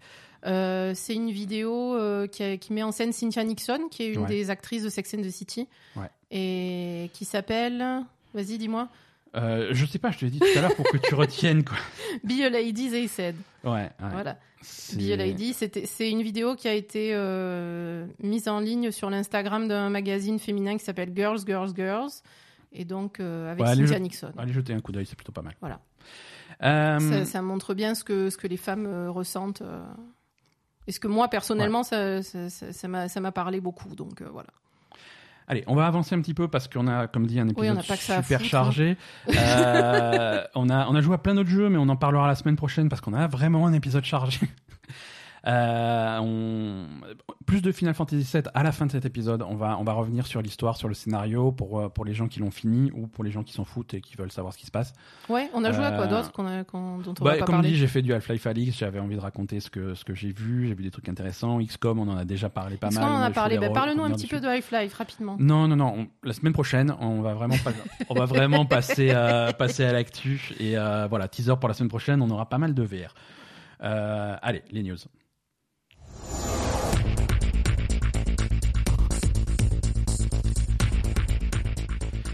Les épisodes de 8 heures, c'est compliqué, quoi.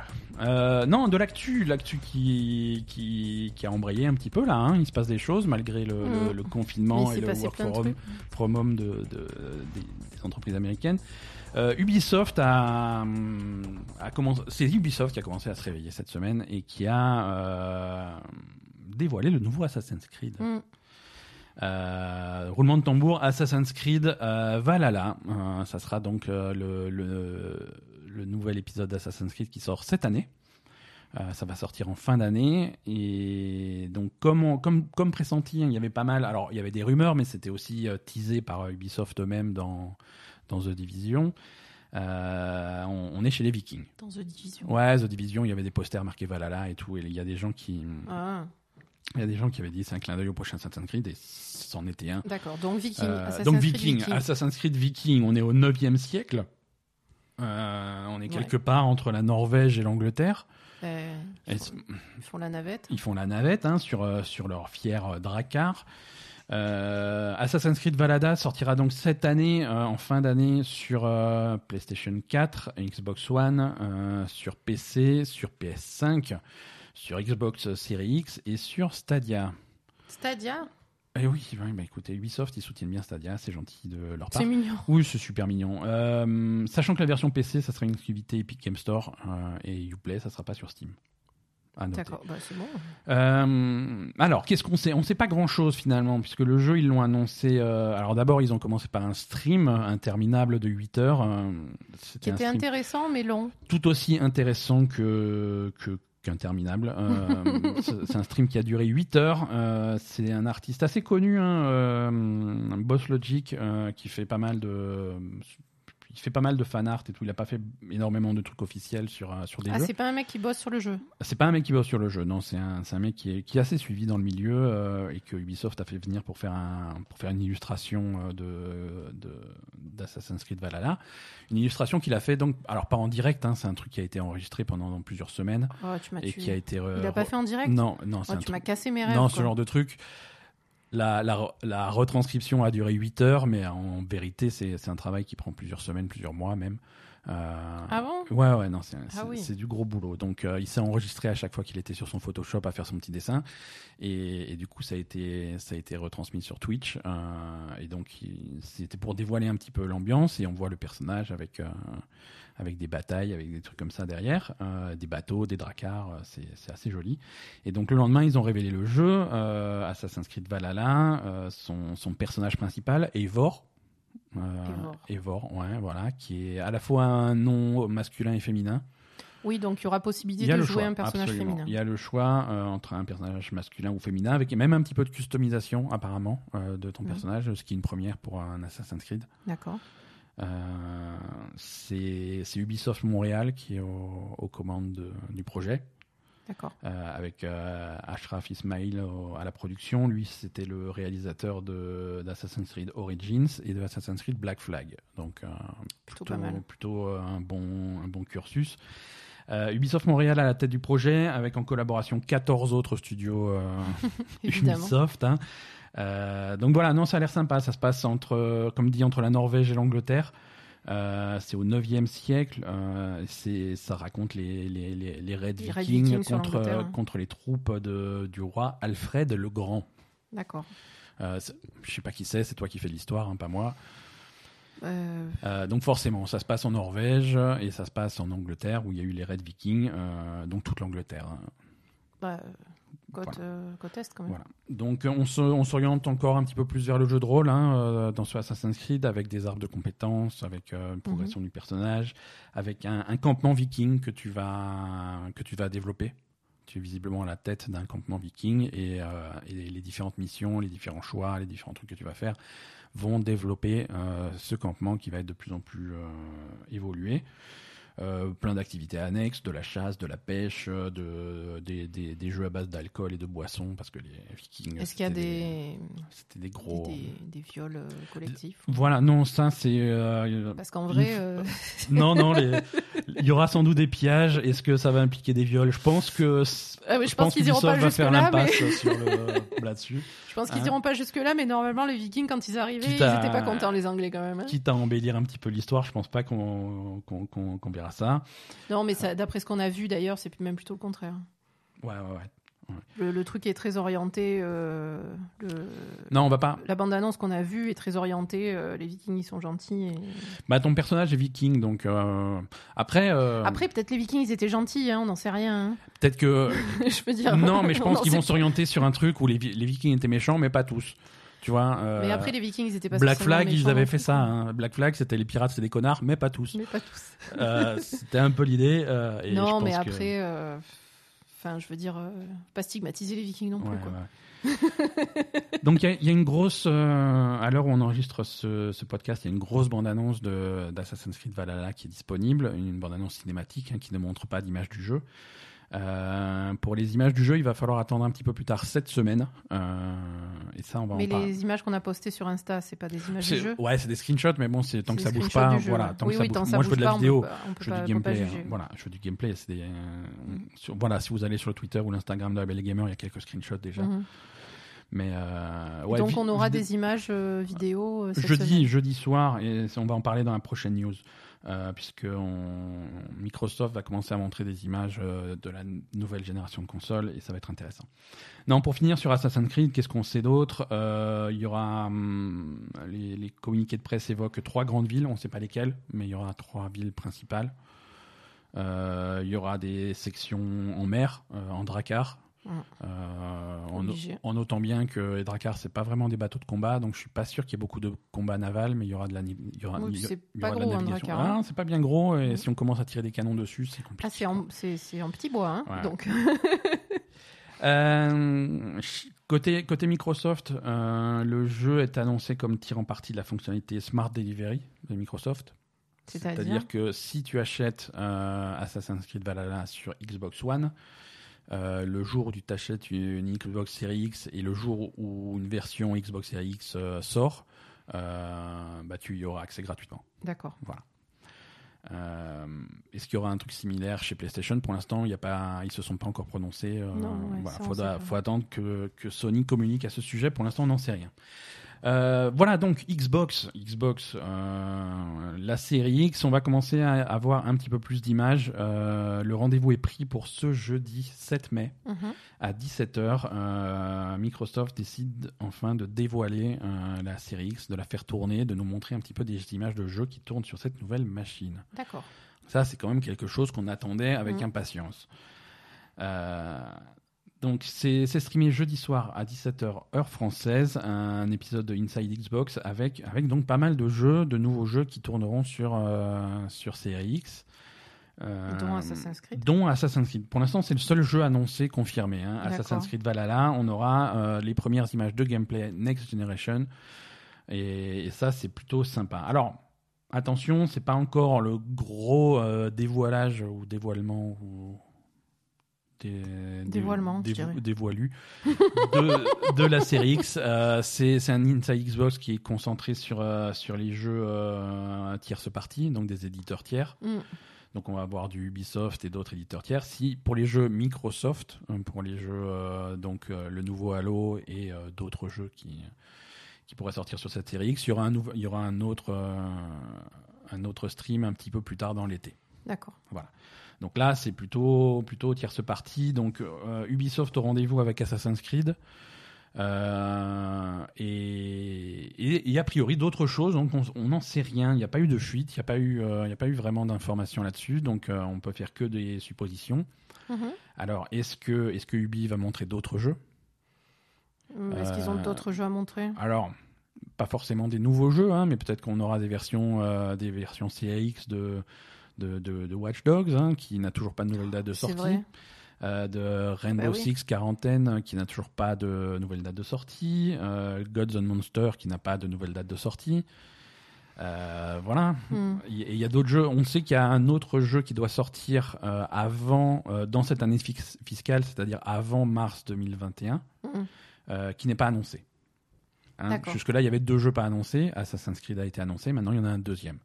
En même temps, est-ce que ça va vraiment sortir euh, avec tous les retards, Euh, etc. Avec Covid-19, euh, on n'en sait rien. Il y aura peut-être des changements de euh, programme. ouais, c'est pas sûr. Mais, euh, mais voilà, en principe, il y a, il y a encore un jeu qui doit être annoncé. Alors peut-être un Far Cry, peut-être un Splinter Cell. Mais voilà, peut-être que ça sera annoncé à cet événement-là et peut-être qu'on aura des nouvelles images de jeux qu'on connaît déjà. Euh, Il y a d'autres jeux qui sont, qui sont en partenariat avec Microsoft d'éditeurs tiers qu'on n'a jamais vu. Mm. Euh, Elden Ring, on n'a jamais vu Elden Ring. Donc Ah, c'est- le truc de Le- Georges Martin, c'est ça? Ouais, c'est collaboration entre George Martin et From Software. Mhm. Euh, donc ça, pourquoi pas Peut-être des images d'Elden Ring. Est-ce qu'on aura des nouvelles de Warner avec, euh, avec son Batman? Je sais pas, peut-être. Mais est-ce que ça a été annoncé, le Batman? Bah non, c'est teasé voilà. depuis, euh, depuis septembre. Oui. Donc il serait temps de le montrer. hein Euh, S'il vous Mais plaît. je sais que ça t'énerve, mais ils le montreront pas. Non, mais il y a plein. Non, mais je sais, je sais pas. Je fais, je fais des suppositions, je fais des prévisions. euh, peut-être qu'on aura du Batman. Peut-être que BioWare sera là avec avec le nouveau Dragon Age qui a été annoncé maintenant. il y a deux Game Awards de ça. Ah oui, c'est vrai. Et ouais, et ouais, il n'y a toujours pas d'image, donc peut-être qu'ils vont montrer ça. Euh, on sait que en ce moment, ils- Microsoft, ils sont très copains avec Bandai Namco, qui fait pas mal de jeux animés. Donc est-ce qu'on aura le nouveau jeu Dragon Ball ou un truc comme ça? C'est pas le plus excitant du monde, mais pourquoi pas? Euh, Non, je sais pas. Je sais pas, des images de d'une version euh, Series X de Cyberpunk 2077, Aussi. un nouveau Call of Duty, même si Call of Duty, me- actuellement, ils sont plutôt copains avec Sony. Mm. Non, tu- je sais pas. Bon, moi, je fais des suppositions. Est-ce que Square Enix a des trucs à montrer? Est-ce que Bethesda sera là? Peut-être que Bethesda, ils sont très copains avec Microsoft. Alors, hein, est-ce qu'on aura des images de, de Starfield? Est-ce qu'on aura des images du nouveau Elder Scrolls? Euh, je, je sais pas. On peut, on peut rêver. Je, je sais que tu veux me casser mon truc, mais. euh, Mais je veux pas te casser ton mais truc. si, mais mais je, vois, t'as l'air. je- euh, Franchement, il vaut mieux t'attendre à rien parce que tu vas être déçu. C'est vrai. Voilà, c'est vrai, c'est vrai. C'est la sagesse vient de vient d'Aza comme d'habitude. On aura, ça sera que de la merde. Euh, et on sera tous super déçus. Euh, Micro- Microsoft a annoncé pour la première fois des, hum, des chiffres d'abonnement de Xbox Game Pass. Euh, Ah. Ouais, c'est la première fois qu'ils donnent des chiffres. Euh, ils ont passé récemment, merci le Covid-19, la barre des 10 millions d'abonnés euh, au, au Xbox Game Pass. Ce qui est plutôt pas mal. Bah ouais. Ce qui est plutôt pas mal, hein, puisqu'on peut comparer ça, si on est méchant, au, au 1 million d'abonnés de PlayStation Now. Ah oui, quand même, ouais. Donc, C'est pas pareil. bon, c'est pas. Bon, après, hein, les, les deux trucs sont pas comparables et on va, aller- on va attendre de voir ce que Sony va faire euh, une fois qu'ils vont se réveiller avant de faire des vraies comparaisons. Mais là, c'est vrai que l'offre du Game Pass est toujours aussi, Mm. toujours aussi alléchante. C'est vrai. Euh, pour les, pour les non-abonnés, le premier mois d'abonnement est toujours à 1 euro, donc euh, c'est Mm. c'est quand même un prix d'appel assez sympathique. Euh, voilà. bon, c'est bien que ça marche parce que c'est une formule qui me qui me convient bien et si ça continue comme cette semaine à, à fournir des jeux, des, Ah oui, des bonnes nouveautés, euh, c'est super intéressant quoi. Non, voilà. euh, Rien que, rien que cette semaine, j'ai rentabilisé 6 mois de Game Pass avec tout ce qu'on a pris dessus. Quoi. C'est ça. Donc euh, donc c'est plutôt cool.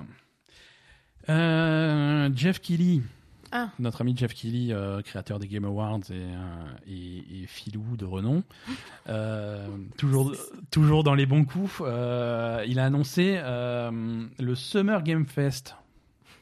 Qu'est-ce que c'est le Summer Game Fest? Non, mais tu rigoles, mais c'est c'est un le meilleur truc. moyen de choper le coronavirus cet Pas du tout. hein, c'est un événement 100% digital. hein, Ah bah donc euh, tout le monde à la maison. Euh, il s'engouffre un petit peu dans la brèche laissée par l'absence de 3 cette Bah, année. évidemment. Et, euh, S'il y en avait un qui devait s'engouffrer, c'était bien lui. hein. et, et donc c'est- un festival qui va durer tout l'été, qui commence au mois de mai et qui va durer jusqu'à euh, jusqu'à le, son événement à la Gamescom euh, à la fin du mois d'août. Donc quatre mois de quatre- de quoi bah, de plein de choses. Euh, Il quatre- quoi Quatre mois de stream, quatre mois de- d'annonces de, nouveaux jeux, quatre mois d'événements, partenariat avec des éditeurs. Alors, on pourrait penser que c'est un petit truc euh, qui fait dans son coin euh, et qui- qui a pas d'intérêt, mais pas du tout. Euh, faut savoir que actuellement en partenaire, il a il a Touquet, Activision, Bandai Namco, Bethesda, Blizzard, euh, Bungie, CD Projekt Red, Digital Extremes, Electronic Arts, Microsoft, Sony, Square Enix, Private Division, Riot Games, Steam et Warner Bros. euh, qui participent à l'événement. Et, euh, et l'idée, c'est de regrouper euh, toutes les annonces, tous les trucs que, que tous ces éditeurs ont, sous toutes les formes. Il y en a qui vont faire des streams, il y en a qui vont faire des conférences, des trucs comme ça. Mhm. Et de re- regrouper tout ça sous la même bannière, avec euh, voilà, pour faire un. Bon, pour- le mec, il a, un il a le truc. ninja le 3, on est d'accord. Il a complètement court-circuité le 3, il a fait le truc. Et à mon avis, le 3 s'en remettra pas et ils vont faire son truc toutes les années maintenant. Il est tout à fait possible que, que, que, que les. Voilà, s'il si, réussit son, son truc, ça peut être, euh, ça peut Bah, c'est vrai que malheureusement, euh, c'est plus flexible que, que le 3 et c'est plus C'est plus adapté flexible, à... c'est plus facile à organiser, c'est- ça permet aux, aux éditeurs de, de mieux maîtriser leur annonce. Ouais. Et, surtout, il y a un truc, je sais pas si tu te rappelles la, tradition de l'E3, c'était que pendant tout le mois de mai, on avait toutes les fuites de, de l'E3. Mhm. Euh, parce que forcément, quand tu organises un truc physique à l'E3, euh, ça, implique pas mal d'acteurs tiers Mm. et pas mal de, de trucs qui peuvent euh, être source de fuite. Là, euh, Assassin's Creed, alors même si on savait tous que c'était les Vikings, euh, il y a eu aucune image, aucun truc qui a fuité avant l'annonce. Euh, là, Microsoft fait son truc jeudi soir. Euh, pour l'instant, euh, je touche ouais. du bois jusqu'à jeudi soir, mais pour l'instant, il n'y a absolument aucune fuite. Rien du tout. C'est beaucoup plus facile de verrouiller ce type d'événement. Euh, donc, si c'est quelque chose qui, au final, est plus efficace, euh, non, je pense que je pense qu'il il n'y a pas de 3 en 2020, mais je pense qu'il n'y en aura pas en 2021. Je pense qu'il n'y en aura plus. ouais. Euh, c'est bon, en tout cas pas pas le 3 tel qu'on le connaissait. hein. C'est term- c'est terminé. On a vraiment Mm. un changement. Et, euh, et par exemple, l'événement de, de, de jeudi soir de, de, de Microsoft, c'est sous la bannière euh, du, du Summer Game Fest. Ah d'accord. Et également dans, dans le truc, il y a le Steam Games Festival qu'il avait déjà fait à l'époque de, des Game Awards, qui est euh, mettre à disposition sur Steam téléchargeable par tout le monde des démos de jeux qui sont pas encore sortis en développement Mhm. euh, pour faire partie du truc, tu vois. D'accord. Tu vois, au lieu de montrer des jeux à l'E3, des trucs, faire vraiment tester les joueurs euh, aux nouveautés. Mhm. Également, sous ce Summer Game Fest, Microsoft a annoncé qu'ils allaient faire la même chose sur Xbox, c'est-à-dire rendre des jeux disponibles téléchargeables Mhm. bien avant leur sortie pour que les joueurs puissent les tester pendant quelques jours. D'accord. Donc c'est intéressant, c'est vraiment à surveiller. Et, et c'est exactement le genre d'initiative qu'on attendait euh, pour, euh, pour remplacer le 3. Quoi. Ah mais le- là c'est jackpot là. hein. Je, je pense que c'est à surveiller de près. Ouais ouais non mais c'est le, le mec il s'est gavé, c'est jackpot, il a, Ouais, il a- ouais. il- c'est ça y est, Bah ouais, c'est bon, il est blindé jusqu'à la fin de ses jours. Non, mais voilà, il faut, on va voir ce que ça va donner. Hein, euh, C'est gavé. mais- mais Il a, c'est- il a quand même profité de la situation de merde pour euh, pour pour niquer tout le monde. C'est c'est une super bonne idée hein. C'est une super bonne idée. C'est une, super, bonne idée. c'est une super idée pour les gens aussi. Mhm. C'est super intéressant. Ouais, ouais, mais- Et c'est vraiment, et c'est le mec qui, qui avait les connexions qui permettent de faire marcher un truc comme ça, quoi. Ah oui, bah c'est sûr. Hein. c'est sûr. Euh, voilà, Summer Game Fest. Mais, euh, mais quand même, c'est. on va en avoir. C'est un filon. c'est un renard. Hein C'est un, renard, ce- renard. Ce, ce petit Jeff. Hmm. On l'aime bien. Euh, Je sais pas. je sais pas si on... Je sais pas si on l'aime bien. C'est un renard quand même. Euh, Sony. Parce qu'on parle beaucoup de Microsoft depuis le début là, mais. Bah euh, écoute, ils, avaient qu'à faire des trucs Sony aussi. Mais ils font des trucs. Ils ont annoncé la sortie d'un jeu. Ça s'appelle The Last of Us Part 2. Euh, Ah oui, c'est vrai. Ouais, enfin une nouvelle date de sortie pour The Last of Us. Euh, il devait sortir au mois de mai, donc ça c'est mort. Hein. Ils l'ont repoussé pour cause de, de Covid et de soucis de production. Repoussé sans date. Alors, on a donc une nouvelle date. The Last of Us 2 sera disponible le 19 juin. D'accord. Du coup, euh, Ghost of Tsushima, qui devait sortir le 19 juin. Ghost of Tsushima est prié de se pousser, de faire de la place. Et Ghost of Tsushima, lui, sortira euh, le, le 17 juillet. D'accord. Euh, donc voilà, les, les, les rendez-vous sont pris. Mois de mai, il se passe rien. De toute façon, niveau sortie, mois de mai, Tranquille. hein, j'espère que vous avez un stock de jeux parce qu'il se passera rien. Ben, on a un stock, ouais. Ouais, on a un stock. ça, va bien se passer. Un petit stock. Euh, 19 juin, Last of Us, euh, deuxième partie, et 17 juillet, Ghost of Tsushima. Donc un été plutôt chargé Hmm. euh, pour les amateurs de PlayStation. Euh, Last of Us, tant qu'on parle de Last of Us, on va on va remuer un sujet un petit peu un petit peu délicat, un petit peu un petit peu chiant. Ah, Euh, je voulais pas en parler au début, mais ça commence à parce que ça fait plusieurs semaines maintenant que que, l'is- que le truc tourne, mais, euh, mais ça commence à prendre des proportions et euh, c'est- bon c'est intéressant. Il y a eu des grosses grosses grosses fuites The Last of Us 2. ouais. Euh, quand je dis grosse fuite, c'est euh, c'est toutes les cinématiques du jeu, c'est la fin, c'est tout ce que tu veux, c'est voilà. D'accord. Euh, donc c'est c'est ça rend un petit peu la navigation sur tous les sur Twitter, sur tous les réseaux sociaux et sur les sur les Ah, YouTube. dès que tu, peux- tu tapes Last of Us, tu, tu, tu vois la fin, quoi. Voilà, c'est ça. Ça devient, ça devient compliqué. Donc, Donc, donc faites euh, attention. Faites attention. Euh, alors, euh, fort heureusement, la technologie est là pour vous sauver. Il y a pas mal d'extensions pour vos navigateurs internet pour euh, bloquer les commentaires YouTube, les trucs comme ça. Donc, euh, il y a des extensions anti-spoiler qui marchent bien. Donc, si vous êtes vraiment sensible là-dessus, installez ça sur vos navigateurs. Mm. Euh, ça marche plutôt bien parce que les spoilers sont là, ils sont partout. hein. Si, en particulier, si vous allez sur des sur des streams, euh, sur YouTube, sur Twitch, c'est un truc comme ça. euh, voilà, vous êtes inondé où que vous alliez. Donc c'est chiant. Mais quand même sur YouTube et Twitch, euh, c'est-à-dire les gens ils streament le jeu fini? Non, les gens, ils vont dans les commentaires, dans les chats euh, sur des Ah, et streams ils populaires. la fin de Last la of. Us, c'est ça? Trop le- cool. Voilà, euh, le, le reveal de Assassin's Creed, par exemple, était, était criblé de, de, de, de spoilers à Last of Us. Voilà. C'est vrai? Oui, oui, donc il faut, quand vous allez sur des, surtout en ce moment qu'il y a pas mal d'événements à suivre Bah, en direct, en ce moment qu'il y en a qui s'emmerdent. les gens sont, les gens s'emmerdent, il se passe clairement des trucs sur Twitch et sur YouTube à voir, genre le truc de Xbox, des trucs comme ça. Si vous y allez, euh, fermez les commentaires si vous voulez pas vous faire Ouais, spoiler. ouais, non, Voilà. les gens s'emmerdent et et il y en a qui sont, qui sont méchants. hein. Non, là, ce qui est intéressant cette semaine, et c'est pour ça que j'en parle, euh, c'est qu'il y avait beaucoup de rumeurs comme quoi ça, s- cette fuite, à l'origine de la fuite, il y, a- il y aurait des employés euh, pas contents de Naughty Dog qui veulent se, se Se venger venger. parce qu'ils sont pas contents de, de leur paye, de leurs conditions de travail, du menu de la cantine, des trucs comme ça. Mais euh, c'était pas ça du tout. C'était pas ça du tout. Les, les, les enquêtes ont abouti cette semaine et Sony confirme que c'est plutôt une brèche de sécurité et du hacking en fait qui a qui est à l'origine du truc. D'accord. Et c'est des. Pas mieux. C'est pas mieux, hein. euh, c'est- c'est donc, c'est donc des, des, des, des vilains pirates et des méchants hackers qui ont infiltré les serveurs de Naughty Dog et qui ont récupéré les vidéos sur, euh, sur, sur les serveurs. Donc, euh, donc les, voilà, les responsables ont été identifiés. Sous-entendu, euh, été fouettés ou le, le marteau de la justice va s'abattre sur leur, euh, sur leur chaumière.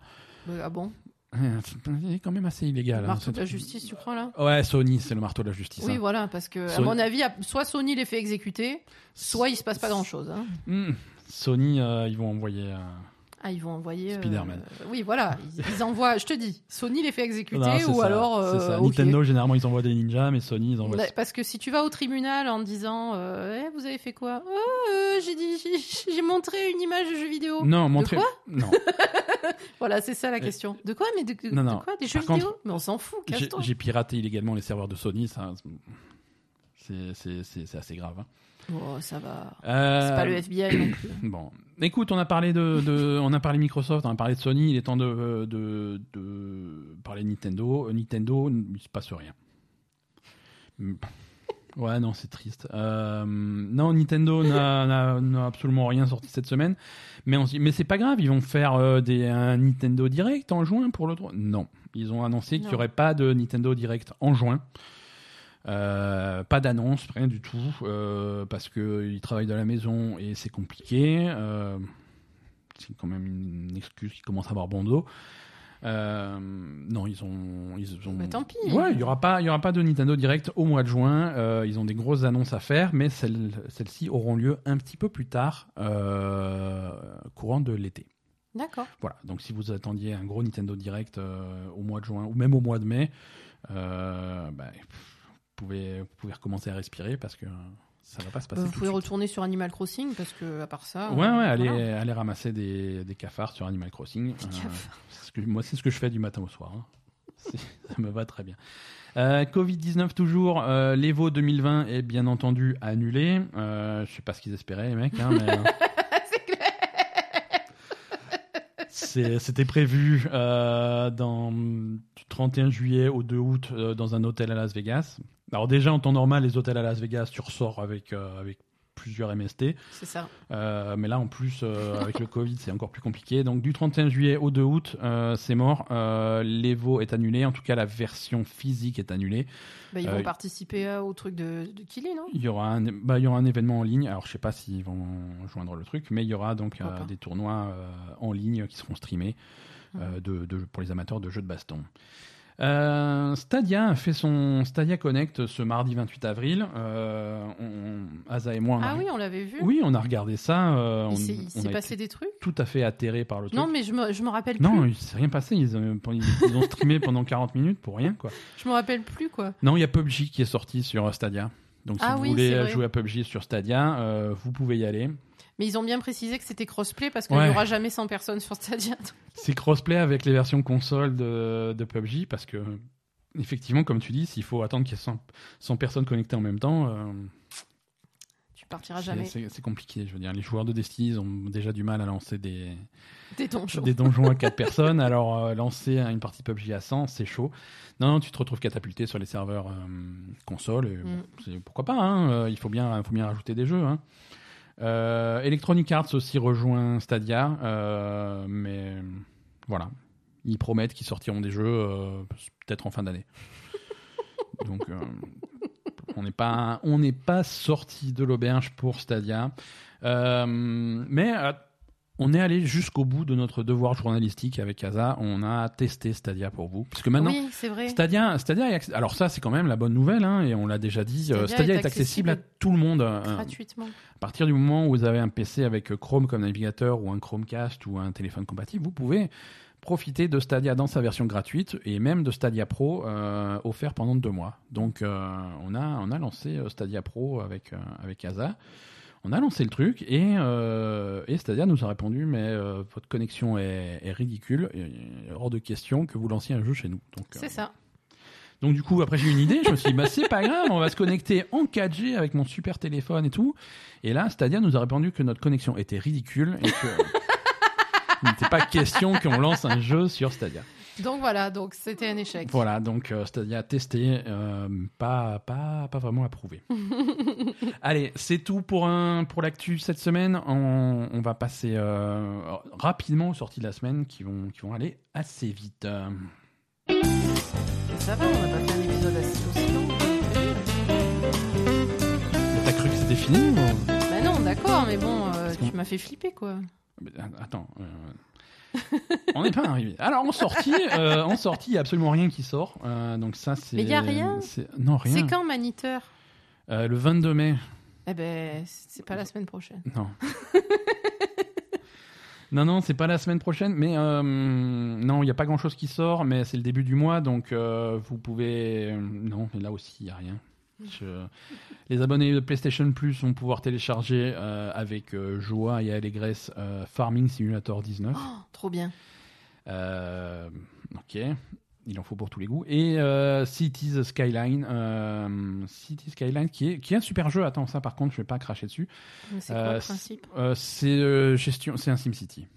C'est Ah, un SimCity, c'est un gestion d'urbanisme. Euh, qui est un super jeu sur PC. Euh, je suis curieux de voir comment ça fonctionne sur une interface console. Euh, donc si vous voulez tester, vous nous raconterez. Mais voilà, City Skylines et Farming Simulator 2019 sur le PS Plus. Si vous êtes abonné Xbox Live Gold, vous aurez accès à Verali 4 et Warhammer 40 000 Inquisitor sur, Xbox One. Il y a Sensible World of Soccer et, Overlord sur Xbox 360. Donc c'est pas non plus... euh, voilà. Ouais, non, c'est pas. Heureusement qu'il lève le confinement la semaine prochaine parce que avec ça qu'on va rester à la maison. Hein. Euh, Asa, est-ce que tu veux nous raconter euh, ce qui se passe à la télé? Donc je vous rap- donc rappel du programme pour ceux qui n'ont pas suivi ou ceux qui sont bourrés. Euh, Asa TV, là, Asa va nous raconter ce qu'il faut voir ou pas euh, à la télé, et ensuite euh, une section spéciale Final Fantasy VII remake spoiler à tout va Voilà. pour, pour vous expliquer l'histoire parce que c'est compliqué à la fin. Allez. euh, Ah non, moi j'ai rien compris. À la fin, il a fallu que tu m'expliques. hein. Mais je vais t'expliquer et, je te garantis que tu vas encore moins comprendre. C'est ça. Euh, Qu'est-ce qu'il y a à la télé? En fait, on n'a pas décidé de quoi on allait parler dans la TV. C'est l'épisode le, plus, le mieux préparé de Non, alors déjà, on va parler de... d'un film Netflix Ouais. qui s'appelle Tyler Rake ou Ouais. Extraction en anglais. Ouais, le nom C'est original nom- c'est original, c'est Extraction et en français ils ont mis Tyler Rake parce que c'est le nom de, du, du héros. Ouais, parce que en- je t'explique le truc, c'est que Tyler Rake, c'est un nom qui fait classe en français. Mais qui Par fait contre, pas classe en En anglais. anglais, Tyler Ratto, c'était bof. Alors ils ont dit on va l'appeler Extraction le film. C'est ça. Surtout que c'est un film qui parle d'une extraction. Extraction. Donc euh, c'est un film de dentiste. hein. C'est Chris Hemsworth qui, qui a une carie et il faut enlever la dent. Donc il va C'est un peu ça. chez le dentiste pour une extraction. Non, pas du tout. Euh, Bah, c'est un film d'action euh, dans, la lignée euh, traditionnelle euh, qu'on aime bien. Euh, ouais, bah, c'est Chris Hemsworth du début à la fin qui est un espèce de mercenaire euh, qui va qui pas, Qui- pas un espèce de mercenaire. qui est un mer- mercenaire qui est un mercenaire, c'est-à-dire qui qu'il fait partie d'une il agence se fait payer pour euh, faire des missions euh, oui, voilà, qui fait paramilitaires. partie d'une agence paramilitaire privée qui donc là sa mission c'est de d'aller secourir euh, le fils d'un baron de la drogue euh, indien Ouais. qui a été enlevé par euh, le baron de la drogue euh, du Voisin, Bangladesh ouais, à ouais. côté et donc il Ouais, est... ils sont voisins, alors ils se font des petites blagues comme ça. Donc il est allé, il, il est censé aller récupérer le fils euh, et le et le l'extraire. hein. l'extraire, hein, voilà, Voilà. parce que parce que les barons de la drogue sont visiblement super puissants, donc euh, voilà. Ils, Ah oui, donc euh, c'est le bordel. Il y a toute l'armée du pays qui se met à tes trousses. Ils, ils ont dans la poche toute la ville, toute la police, toute l'armée, tout le truc. Donc C'est ouais, compliqué de faire donc une extraction. Donc ah oui, mais c'est ça. Euh, non, c'était c'était un, un très bon film. J'ai bien aimé moi. Ouais, c'était cool. Alors c'est un, Je- c'est un film d'action, hein. Alors c'est un film d'action. C'est c'est du Chris Hemsworth dégueulasse du début à la fin. hein, euh. Ouais, voilà, c'est c'est- c'est c'est- c'est tort, mais euh, en sale. Ouais, non, voilà, vous attendez pas à, à voir euh, Chris Hemsworth dans toute sa splendeur. Ouais. C'est dans Non, bah c'est- après il y a des gens qui aiment le style, tu vois. Là, Non, non, non, même si. Non. Alors, moi qui aime bien le crade, Là, c'est trop crade. non, mais non, je veux dire, il est, il est, il est, il est pas beau. Ah, ok, bah, je, je suis sûr qu'on va trouver plein de gens qui sont pas d'accord avec toi, encore une fois. Non, non, il est très beau, mais je veux dire, c'est, c'est, pas de. Tu, tu peux pas le regarder, quoi. C'est, c'est, il Bah. bouge, quoi. Ouais, il bouge trop. c'est pas possible. d'accord, donc euh, Non, mais t'as compris, quoi. je- non, mais euh, c'est pas grave. Bête. Non, j'ai bien aimé, j'ai bien, j'aimais bien, j'ai bien aimé le film. euh, ça bouge, ça bouge bien, c'est Ouais, bien ça bouge bien, ça, s'arrête jamais, c'est très bien rythmé. Ouais. Euh, le, le, le film il démarre, c'est bon ben Chris, il faut que tu ailles extraire, Tyler Rake, il faut que tu ailles extraire euh, le voilà, et ça démarre et ça il se tape dessus euh, pendant deux heures. Ouais, Et voilà, au bout de deux heures, le film fin. est fini quoi. Non, voilà, après, c'est très. euh, comme dit, c'est très militaire, hein, parce que le- lui, il est en tenue, il a le gilet pare-balles, la mitraillette, euh, Mhm. le machin. Enfin, voilà, c'est, pas du John Wick, quoi. C'est pas. C'est pas, C'est pas du John Wick où c'était des assassins très propres. Là, Voilà. c'est C'est du paramilitaire, Là, on est- euh, c'est dans les pays. on est au Bangladesh. euh. Mais j'aime bien. C'est rare de voir des Ah, films au sympa. Bangladesh. Je veux dire, le- Oui, en fait, ce L'ambiance cool, qu'il du coup, il y a plein d'acteurs euh, indiens et, et de là-bas et qu'on Mhm. voit pas souvent dans les films, donc Ouais, ça, c'est ouais, super cool. Euh, et puis, euh, ce que j'ai bien aimé dans le film, c'est que, au-delà du fait que c'est un film d'action, euh, tu t'attaches quand même au personnage, que ce soit lui ou le gamin. ouais, ouais. Euh, bon, le reste, c'est les autres personnages, c'est un peu plus accessoire, mais Ouais. mais avec le peu de, de dialogue et de, et de sentimentalisme que tu vas avoir dans le film, tu t'attaches quand même à, à- à ces deux personnages. Et, et je trouve que ça, c'est bien réussi.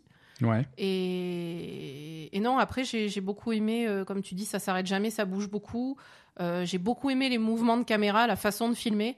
Ouais. C'était assez impressionnant en fait, euh, parce que comme tu disais, c'est le cascadeur de Chris Hemsworth euh, qui faisait ses cascades sur, Ouais, euh, sur les Avengers, qui a réalisé le film. Exactement. Et tu sens que c'est un, tu sens que c'est un cascadeur qui, qui, qui est derrière la caméra. quoi. Ouais, ouais, c'est ça. C'est c'est l'accent, euh, l'accent là-dessus. Non, il y a, il y a un peu un, un pédigré de, de Marvel sur ce film, puisque euh, donc le réalisateur Sam, euh, Sam Hargrave, c'était cascadeur chez Marvel. hein. Euh, et, et au niveau du scénario et de la production, il y a aussi les, les frères Russo hein, qui sont sur les Avengers. Mhm. Euh, donc, euh, donc voilà, c'est ces gens-là. C'est très différent. Hein, Après, c'est très différent. hein, c'est très évidemment, différent. mais- C'est beaucoup moins propre, beaucoup moins léché que les Avengers. C'est beaucoup plus. Mais, Moi, je préfère. hein. mais voilà, c'est plus. Moi, pour plus moi, les. Avengers, c'est un peu trop. euh, C'est un un, un peu trop aseptisé. Ouais, voilà. Alors que là, c'est bourrin, c'est bien quoi. Non, c'est bourrin, c'est bien, c'est- bien chorégraphié, les, les, les, les combats a- sont très sympas. Je trouve qu'il y y a vraiment. Euh, euh, il y a vraiment cet esprit de John Wick sans aller jusque-là, évidemment, parce que John Wick, c'est vraiment un chef-d'œuvre d'une film d'action pour moi. Ouais. On est beaucoup plus proche de, de John Wick que de d'autres films d'action qu'on a vus récemment. C'est c'est vraiment de très haute qualité, je trouve. Ouais, ouais. C'était vraiment sympa. Non, non, il y a, il y a un plan séquence de, de 12 Mm. minutes. Euh, Donc, qui il a un est- faux plan qui est un séquence. faux plan séquence. Hein, je veux dire, on n'est pas dupe. Il y a quelques petits. euh, Oui, c'est coupures, impossible. euh, hein. Je veux dire, le mec qui saute de trois immeubles, euh, il prend quatre voitures. euh, mais, mais, qui, dans- mais qui donne un, qui donne un super. euh, Ouais, ouais, non, c'est ça. Le, vraiment, les mouvements de caméra, le style visuel, les chorégraphies, euh, c'est vraiment. euh, Ça donne, euh, ça donne vraiment un, effet visuel et un rythme euh, Mm. très, très réussi quoi. ouais, vraiment. C'est très, très bonne qualité, Tyler Reck. Ouais. Euh, ensuite, de quoi Écoute, on va parler, si tu te sens, Ben, on va parler de Happy. Tu te sens ou Euh, pas? ouais, ouais, ouais, Happy, Happy. euh, alors donc, on a fini de parler de Tyler Rake. Euh, Tyler Rake disponible sur Netflix. Hein, Sur Netflix. Ouais, et Happy disponible sur Netflix aussi. Sur Netflix On aussi. Alors Happy, euh, bah en fait on va en parler parce que ça fait quelques, quelques mois maintenant qu'on a regardé la saison 1, euh, Ben et moi. Ouais. Et j'attendais qu'on regarde la saison 2 pour vous en parler, mais finalement On a- temps. on a du mal à la regarder, donc euh, on, on va en parler quand même parce que c'est un sup- une super série. Ouais. Et, et ça me fait de la peine de pas en parler. À chaque fois je le vois sur ma liste.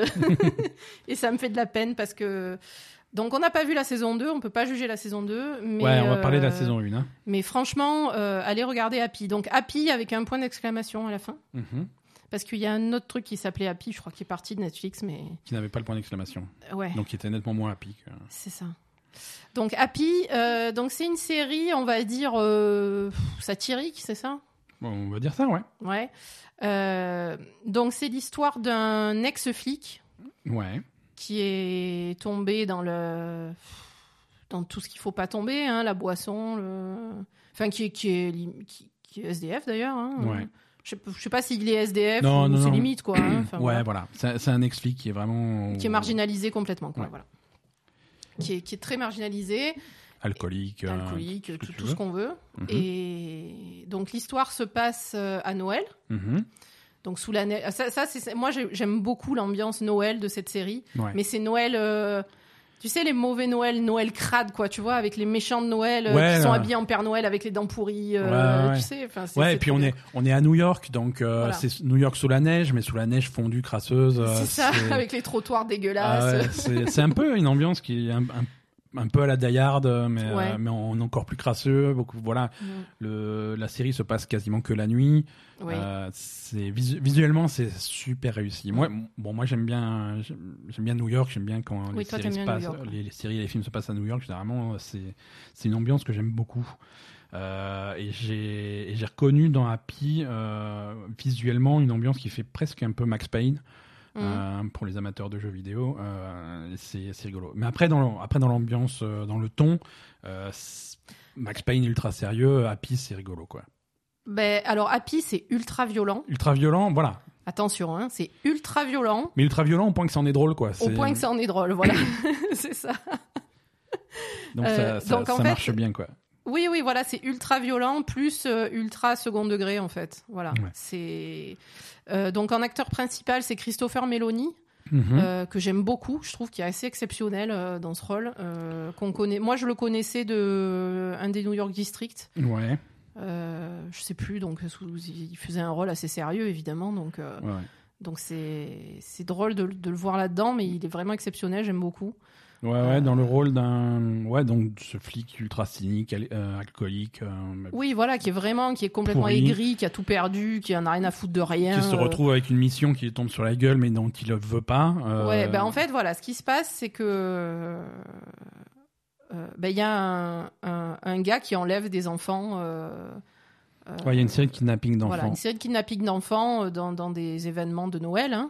Ouais, Et, et donc, du coup, ce gars kidnappe des enfants. Et donc, il y a une petite fille qui se fait kidnapper, ouais, euh, qui a un ami imaginaire qui s'appelle Happy, ouais. qui est une, une licorne bleue. Euh, et donc, en fait, euh, cet ami imaginaire, la licorne bleue, est en fait pas imaginaire. Et, et va chercher euh, le, ce flic-là, ce, ce mec-là, pour, euh, Pour sauver à- la petite. Pour sauver la petite. Le, ouais, la voix de la licorne, c'est pas Don Oswald. Ouais.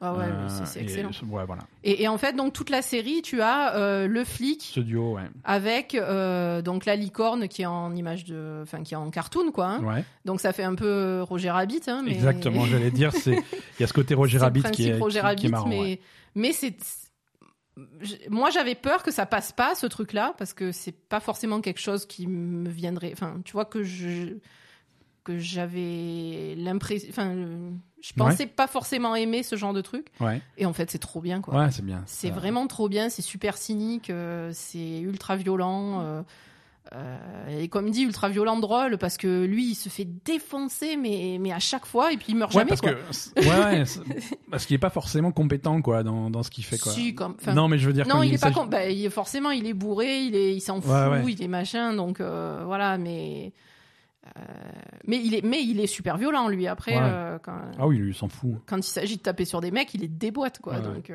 voilà, c'est non, c'est vraiment de, de très très bonne qualité. Happy, regardez, regardez Happy, vraiment, c'est excellent, mais vraiment excellent. Et Très bien. à voir la saison 2. Là, le, donc l'histoire de la saison 1 se termine. hein. Il y a une conclusion à, à l'histoire de la petite.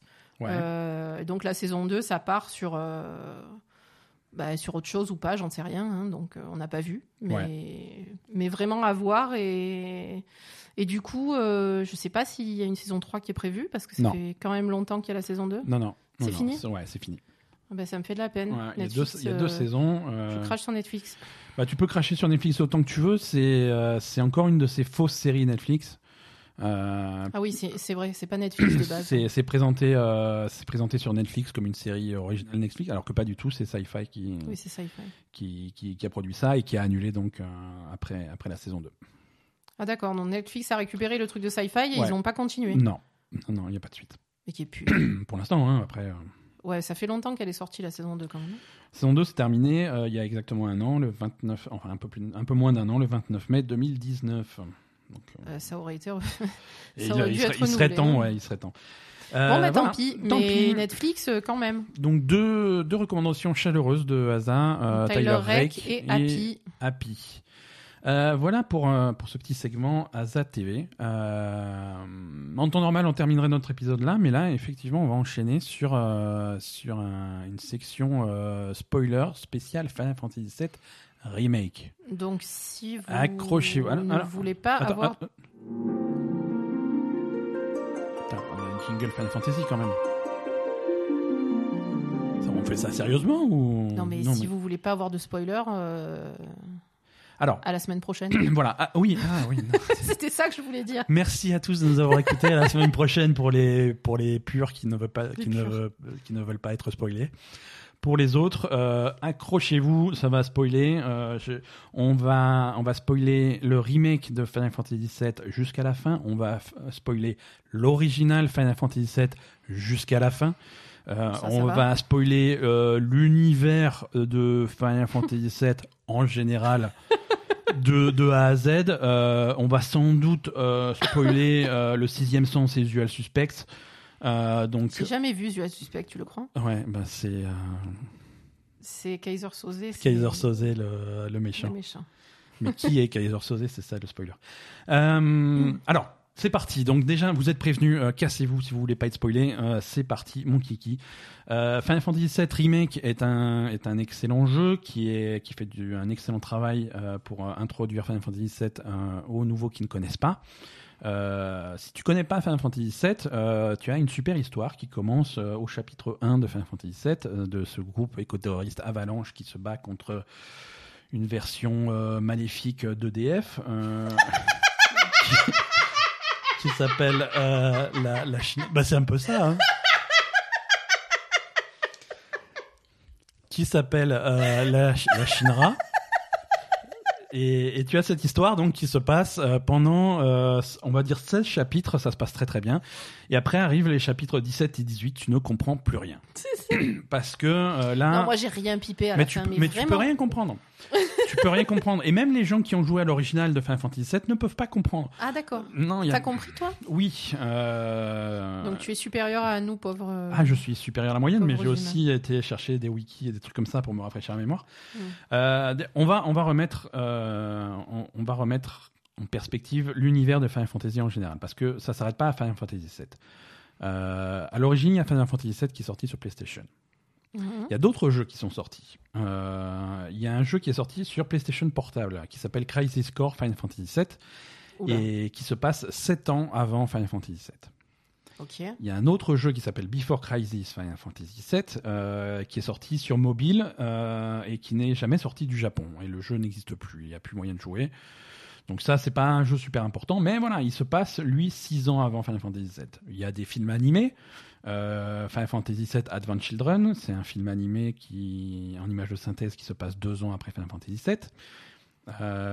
Il y a Dirge of Cerberus, qui est également un jeu Final Fantasy VII, qui est sorti sur PS2 et qui se passe également après Final Fantasy VII. Euh, donc tout ce qui se passe après Final Fantasy VII, ça va pas trop nous intéresser. Non. Mais ce qui se passe avant, euh, c'est intéressant de connaître. Euh, et en particulier Crisis Core, qui est un jeu pas très connu, puisque c'est sorti sur PSP, donc c'est un peu confidentiel quand même, mais, mais qui est important parce que les événements de Crisis Core mettent pas mal de choses en perspective et, introdu- et introduisent le personnage de, de Zack. Euh, Zack, c'est le personnage jouable de Crisis Core et qui apparaît euh, subrepticement à la fin de Ah FF7. oui. Ah oui. Le cloud brun. Eh, le Cloud brun. Et pourquoi est-ce qu'il ressemble à Cloud machin et c'est- voilà. Bah, il est fringué pareil. Pourquoi? Parce que c'est un soldier. lui Euh, Ah. Voilà, revenons. Revenons. On va, on va remettre, euh, remettre le, la mythologie, l'histoire de Final Fantasy, du monde de Final Fantasy, Mm. de cette planète euh, qui, qui, qui a plusieurs noms selon les peuplades, hein, que, les, que les anciens appelaient euh, Gaïa. Mm. Euh, les anciens, les anciens, c'est un peuple qui vivait avant. Eux-mêmes, ils s'appelaient les Cetras. Euh, c'est un peuple qui vivait avant et qui, qui cherchait la terre promise, qui, qui vivait en harmonie avec euh, avec, les, avec Gaïa et avec l'énergie de la planète, hein, qu'on appelle le Mako, Mhm. euh, et qui, qui vivait en harmonie avec, et qui l'exploitait pas, et qui, euh, et qui avait donc découvert, a priori, une terre promise. Euh, tout ça se passait très bien euh, jusqu'au jour où un météore se casse la gueule sur la planète. Mhm. Euh, alors, on appelle ça le météore, mais au cœur du météore, il y avait une entité extraterrestre mystérieuse, euh, Genova, Ah ouais. euh, qui s'est écrasée sur la Terre et qui a, qui a un petit peu tout ravagé, et qui a surtout mis fin au- aux Cetras, aux anciens. D'accord. Donc les anciens ont disparu à cette époque-là, euh, de, de la main de Genova. Bon, tout ça, c'est c'est des événements qui sont pas forcément super importants. Euh, les anciens, quand même, ils ont réussi à contenir Bah, Genova. c'est c'est ça dont on parle à la fin du, du jeu quand C'est même. ça dont on parle à la fin du jeu, euh, et c'est ça, on en parle beaucoup dans Crisis Core, euh, le, le jeu sur PSP. C'est comment est-ce qu'on a réussi à contenir Genova, et comment les anciens ont participé à ça. Mhm. Et, et on, arrive, on arrive donc aux événements de Final Fantasy VII, avec la Shinra, qui est, qui est finalement un petit peu plus qu'une qu'une entreprise qui, qui puise l'énergie Mako de la planète pour en faire de l'électricité. Ils font aussi, ils font aussi des expériences euh, sur le Mako, ils font des expériences sur Genova, parce qu'ils ont réussi à récupérer. Donc c'est eux qui contiennent Genova. C'est eux qui ont, c'est eux qui ont la mission de, de, de contenir Genova. c'est eux qui ont récupéré les restes de Genova. Ah, parce que Genova a été tué Genova, Elle n'a pas été. voilà, elle a... pas été. Genova a été tuée, ou en tout cas, euh, en tout cas neutralisée par les anciens. Ouais. Euh, la Shinra a récupéré Genova et Elle fait des, fait des expériences dessus. Donc Voilà. ils ont réanimé Genova finalement. bah, Genova, c'est, ils ont le cadavre de Genova dans des dans, dans, dans des éprouvettes géantes. Et, Oui, ils font des espèces de clones de Genova. Ils font des expériences de clones de Genova, des expériences à partir de cellules de Genova qui vont injecter dans des dans, dans des dans des femmes enceintes. Mm. Euh, et c'est comme ça qu'ils ont créé en particulier. les soldiers. Non, J'ai rien compris. Pas encore, pas encore. On y arrive, on y arrive. C'est comme ça qu'ils ont créé Sephiroth. Ah, Sephiroth, oui. Sephiroth, euh, et, et à côté, à côté, effectivement, la Shinra, ils ont ce programme soldats, euh, qui sont des, des unités d'élite qui sont améliorées avec, euh, Avec le Mako. Avec le Mako. Eux, ils sont pas améliorés avec, euh, Non, ils avec sont- Genova. Voilà, c'est ça. Donc Sephiroth, lui, c'est un. La Shinra, eux, ce qu'ils pensaient, là où ils se sont plantés, ils pensaient que Genova était un ancien. Oui, voilà, parce que Sephiroth, à un moment dans le jeu, il dit je, je suis un ancien. Oui, Je suis descendant d'un ancien. Sephiroth se trompe. Oui, voilà, c'est ça. Sephiroth se trompe. Euh, Parce qu'il voilà, ok. il bah, pense qu'il a été créé à partir de Genova euh, et on pensait que Genova n'était un ancien. Genova n'est pas un, ancien, c'est un extraterrestre. extraterrestre. Ok. Euh, Sephiroth est créé à, à partir de ça. Euh, et, et a été créé quelque chose comme 27 ans avant Final Fantasy. D'accord. euh, avant Final Fantasy VII. Sephiroth était donc un soldat de la Shinra et qui a, qui a aidé en particulier sur, euh, sur, sur une guerre qui se passe avant Final Fantasy VII, la guerre contre les Wutai. Mhm. Euh, les Wutai, c'est une peuplade qui, qui philosophiquement est diamétralement opposée à la Shinra, c'est-à-dire qu'ils veulent protéger la planète, protéger l'énergie Mako, surtout pas l'exploiter. Donc voilà. Bon, ça c'est une peuplade qui existe encore et qu'on rencontre un petit peu plus tard dans Final Fantasy VII, euh, l'original. Mm.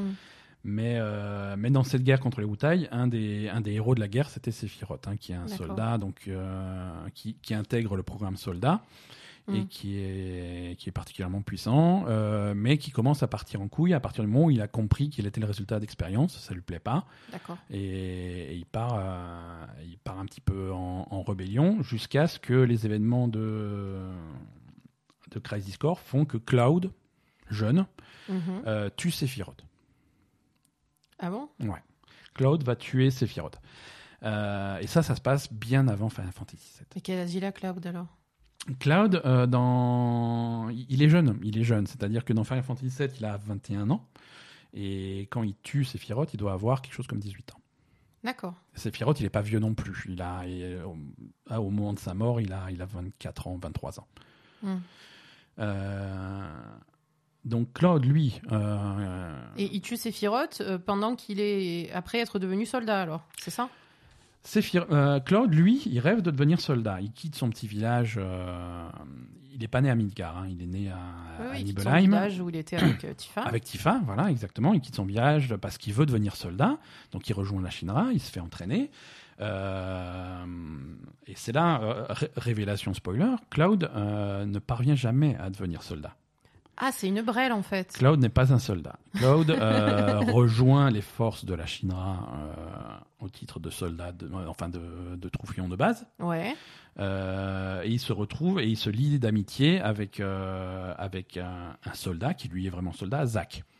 D'accord, donc il n'arrive pas à devenir soldat. Non, mais euh, il, il- il va, euh, il va admirer Zack, il va tout le temps traîner avec lui, c'est son pote et tout, ils sont tout le temps ensemble. Ouais. Euh, tout ce qui se passe autour de Sephiroth, il, c'est avec, il est avec Zack, ils sont inséparables.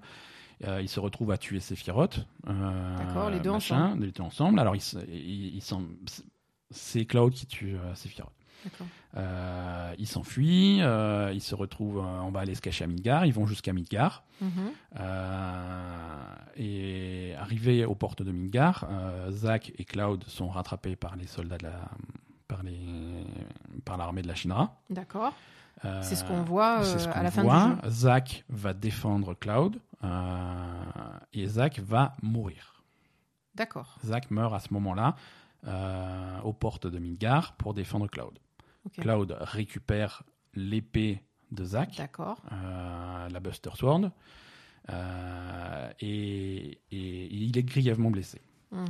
Grièvement blessé euh, au point que dans sa tête, il va tout mélanger. Il est, il est blé- blessé psychologiquement, il est amnésique, et il va reconstituer ses, sa, sa mémoire à partir de bribes qu'il a. Hmm. Et là, il va, il va se planter. Il va se planter, il, est, il va sincèrement penser que c'est un ancien soldat. D'accord. Les, ch- les choses qu'il fait avec Zach, il va dans sa tête les mélanger. Il va être Zach. Il va parce qu'il a l'épée, il est habillé pareil, euh, Mhm. il, il a une tête un peu similaire. Il, est, il a passé son temps avec lui. C'est des souvenirs, c'est flou. D'accord. Voilà. C'est un ancien soldat. Pour lui, c'est un ancien soldat. Il a l'épée, il a les compétences, il est, il est, il est- il est- il est fort. Voilà. Et, et du coup, il va, il va se présenter comme ça. Donc voilà. Donc cette scène à la fin de- du remake de Final Fantasy VII, Mhm. c'est tu revois cette scène-là où, où Zack va défendre euh, le truc. Mais tu le Euh, vois pas mourir, Zach, dans le, dans le remake. Au début, tu le vois euh, se battre contre les troupes de la Shinra et tu vois pas vraiment ce qui se passe. Hmm. Euh, ce qui se passe euh, dans, dans, dans- dans le, ce qu'ils introduisent dans le remake de Final Fantasy VII qui n'existait pas dans l'original, c'est le système de c'est les fantômes qui représentent le ouais. destin. Ça. Le destin, c'est ce qui s'est passé dans Final Fantasy VII. Mhm. Euh, dans Final Fantasy VII Remake, euh, pour une raison encore inconnue euh, à ce stade-là, l'opportunité de défier le destin arrive. Hmm. C'est-à-dire que, que Cloud, qui a, des, qui a régulièrement des flashs, tu vois, de temps en temps, il se prend la tête, il a mal à la tête, il a des, des flashs. Oui. Il a des flashbacks, mais il a aussi des flash forward. Mhm. C'est-à-dire qu'il va revoir des scènes euh, de, de, de, Ni- de Nibelheim, euh, de Tifa plus jeune avec son père qui se fait tuer par Sephiroth. Mhm. Euh, il, va, il va voir des trucs qui se sont passés, mais il va voir aussi des trucs qui se passent dans le futur D'accord. et qui ne sont pas encore arrivés. Le, le destin. Et des, il va voir des scènes de Final Fantasy VII de l'original euh, qui, qui vont se passer dans le futur, qui ne sont pas encore arrivés. Mhm. Euh, et des scènes et des trucs en particulier qu'il veut éviter. Des trucs qu'il veut éviter.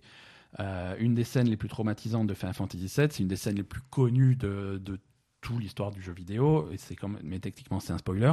C'est la scène où, où, où Sephiroth, et on va parler pourquoi Sephiroth est toujours là, euh, la scène où Sephiroth va tuer Aerys. Mhm. Euh, Mais on le voit, ça, dans le jeu? Alors, on le voit, on le voit pas. On Ouais. le voit et on le voit pas. C'est-à-dire que C'est pas clair, quoi. c'est pas clair. Quelqu'un qui connaît la scène Oui. Comme dit, c'est une scène traumatisante. Ces images-là, elles sont vraiment très, très marquantes. Et c'est c'est une mise en scène dans l'original qui. Voilà. Tu le reconnais entre mille. C'est Mm. une scène où, où, tu as, où tu as Aerys à genoux en train de prier, euh, des trucs comme ça. Et tu as des flashbacks qui montrent ça. Je veux Ouais. dire, quand tu vois Aerys en train, de, en train de prier et que tu connais, ce qui- et que tu sais ce qui va se passer, D'accord. si tu sais ce qui va se passer, tu sais que voilà, c'est là où elle va se faire empaler par l'épée de Sephiroth, c'est évident. Mhm. Quelqu'un D'accord. qui ne connaît pas l'histoire, c'est Aerys en train de prier. Donc tu Mhm. vois, c'est c'est assez subtil, c'est assez malin. Ouais. Quelqu'un qui connaît l'histoire sait de quoi on parle. Quelqu'un qui ne connaît pas l'histoire, euh, Mhm. c'est un, c'est un peu plus clair. Donc tu vois, il voit des choses comme ça. Il voit le, il voit le futur et il voit une possibilité de le changer. Mhm. Euh, parce que euh, ces fantômes qui sont là pour rétablir le destin et faire en sorte que tout se passe bien, euh, tu as possibilité de te battre contre eux et de contrer ce qu'ils font. Ouais. Donc du coup, c'est assez intéressant. Et, et un des boss final euh, de, de Final Fantasy VII Remake, c'est un amalgame de tous ces fantômes que tu vas, que tu vas vaincre. Mhm. Et du coup, ça laisse la porte ouverte à, à un futur différent. Un futur différent. Et ça, c'est symbolisé, symbolisé par Zack. C'est-à-dire que la première scène que tu vois une fois que le destin a été changé, c'est Ouais. qui se relève. Oui, voilà. Zach Za- ne meurt pas. Zack ne meurt pas parce que le destin est changé. D'accord. Donc il y a plein de choses qui peuvent. euh, qui Oui, peuvent mais changer. Zach, il meurt pas, mais en même temps, il passe à travers eux. Donc, euh, Donc est-ce que. donc on sait pas si c'est la réalité ou si. ou une réalité parallèle, un ou c'est euh, censé être une, une métaphore qui va, qui, qui va représenter toutes les possibilités. Ouais, voilà. euh, Euh, On sait pas. Ça, ça, ça finit un peu. c'est un peu flou quand même. hein. C'est un petit peu flou. Mm. C'est un petit peu flou, on est d'accord, mais c'est intéressant. Mais c'est c'est une fin qui est volontairement floue. Hein. Euh, Le, le réalisateur de Final Fantasy VII Remake, Nomura, c'est le, réalisateur de, de Kingdom Hearts. Donc euh, il- voilà, les, les, les histoires un petit peu floues et un petit peu bizarres, il est, il est habitué. Euh, Sephiroth, lui, de son côté, Sephiroth, lui, il est mort. Oui, pourquoi il est revenu euh En mourant, il, il- il est, il est ramené, euh, il est ramené au, à ce qu'ils appellent le flot de la vie de la planète. Ouais. Il est intégré à la planète. De là, il, il garde une certaine cons- euh, conscience. Et cette conscience, il se rend compte que depuis cette conscience, il arrive à contrôler euh, n'importe quelle euh, entité Ouais. qui possède des cellules de Genova. Ah, Plusieurs fois dans Final Fantasy VII remake, ouais. on voit des clochards avec un tatouage, un numéro de série, des Oui, trucs comme ça. oui. C'est des, expériences ratées de la Shinra qui essayent de faire d'autres Sephiroth depuis le début. Hein, parce que ça s'était plutôt bien passé, ils en veulent d'autres. Ils essayent de faire des nouveaux Sephiroth. Donc il va pas. posséder les autres Séphiroth. euh, Ces autres Sephiroth, il arrive à les posséder, et donc ces, ces autres Sephiroth prennent son apparence Mhm. et il, et il arrive à les contrôler. Oui, mais du coup, il est immortel alors, parce que même si tu le bats à la fin. C'est euh, un peu compliqué, mais du coup, voilà. Parce que le Final combat. Fantasy VII, c'est un jeu très très long qui va beaucoup plus. Et donc on va trouver. tu- On va retrouver Séphiroth, du coup. Voilà, Forcément. Certainement, certainement. Mhm. Euh, dans l'original, c'est ce qui se passe. Dans le nouveau, qu'est-ce qui va se passer? Je sais pas. Mhm. Parce que le fait d'avoir vaincu le destin euh, aussi clairement et, et vraiment ouvert le jeu en disant à partir de là, il peut se On passer n'importe quoi. Oui, mais c'est plus un remake alors, c'est voilà. un nouveau jeu. Voilà. Le problème est là. Mais remake, le mot remake prend un autre sens. On refait On l'histoire. refait l'histoire. On re- oui, c'est littéralement, on refait l'histoire. Ouais, Là, on a cassé le truc et à partir de là, On peut tout faire est ce possible. veut. Mm. alors qu'est-ce que ça veut dire pour la suite pour euh, Bon, quand même, euh, juste pour dire tout ce que tu viens de m'expliquer là, Ouais. bon, maintenant j'ai mieux compris, mhm. mais quand même, euh, pour quelqu'un qui connaît pas, c'est compliqué. Ouais, c'est chaud. Et même pour quelqu'un qui connaît, c'est compliqué aussi. Ouais, Ah oui, ah oui. euh, c'est- euh, C'est absolument pas expliqué toutes ces choses. Il a fallu quoi. que je relise quelques wikis parce que euh, je veux dire, j'ai joué à Final Fantasy VII, mais j'ai joué il y a 20 ans, quoi. Oui, oui, non, je veux dire, c'est quand même une, une histoire super complexe qui est absolument pas expliquée, Non, pour le coup. non, non, non. Et- t'as des petits clins d'œil, tu vois. euh, à un moment donné, euh, tu, tu as cette scène assez forte dans l'original et dans le remake. Alors, je te parle de remake où tu as la, où tu as toute une plateforme, tout un secteur qui s'effondre sur les sur les taudis en dessous. Oui. Et, et pendant cette cinématique de l'effondrement du truc, tu vois apparaître un, un jeu- un- un genre de chat avec une couronne. Ah bon? Qui sort de nulle part. Tu, tu le vois arriver, un petit, chat avec une couronne euh, et une cape, et il arrive en courant, il regarde, il fait Oh non, il a l'air triste. C'est quoi? Bah, c'est un, per- bah, c'est un personnage de Final Fantasy VII, c'est une autre expérience de la Shinra. Ah. Euh, mais c'est un personnage de Final Fantasy VII qui rejoint le cast beaucoup plus tard dans le jeu. D'accord. Mais là, c'est un clin d'œil, ils te le montrent, tu vois. C'est vraiment, ils font des petits clins d'œil pour les gens qui connaissent, mais Ok. euh, qui cherchent pas forcément à expliquer pour les, pour les novices, quoi. Oui, mais ça, à la limite, bon. Non, pourquoi pas mais c'est vrai que- Ça n'a pas d'intérêt dans l'histoire, mais Non. franchement, euh, l'histoire en elle-même, à la fin, c'est très très flou. hein. Comme- Pour des gens comme toi, pour- chapitre 17 et 18. Même pour toi, même pour les gens qui connaissent, finalement. Ouais, même pour les gens clair, qui connaissent. Bah, les gens qui connaissent ont quand même les pistes, des trucs comme ça. euh, tu te rends compte qu'ils essayent de changer le destin, changer ce qui s'est passé. Ouais. Euh, Non, pour les gens qui connaissent pas, c'est vraiment très flou. ouais, ouais. Et, et tout le monde veut changer le destin. Il y a une scène où. Mais même l'histoire de Sephiroth, Ouais, parce qu'au début, tu me disais pourquoi il est là, Sephiroth, il est mort. ouais, ouais. C'est pas expliqué qui peut, qui peut. Si, c'est expliqué ou c'est moi qui ai pas suivi? Non, non, c'est pas expliqué. Donc ça, ça, on, cette partie-là que toi tu es on censé comprend connaître, pas. Oui, non. ou- les et que personnages- les gens qui connaissent euh, Final Fantasy sont censés connaître cette histoire-là, ils comprennent pas pourquoi Sephiroth revient. Non, pour l'instant, tu ne sais pas. Voilà, c'est toi qui m'expliques euh, ouais. parce que t'as- t'es allé regarder sur internet. Oui, ou parce que je connais. Ça, c'est expliqué dans l'original aussi, tu vois. Ah, c'est expliqué dans l'original ouais, c'est expliqué Ah, dans bon. l'original. Mais quelqu'un qui connaît pas, effectivement, la première fois que tu croises Sephiroth dans les rues de, de, de, de Midgar, juste après l'explosion du premier réacteur, Mhm.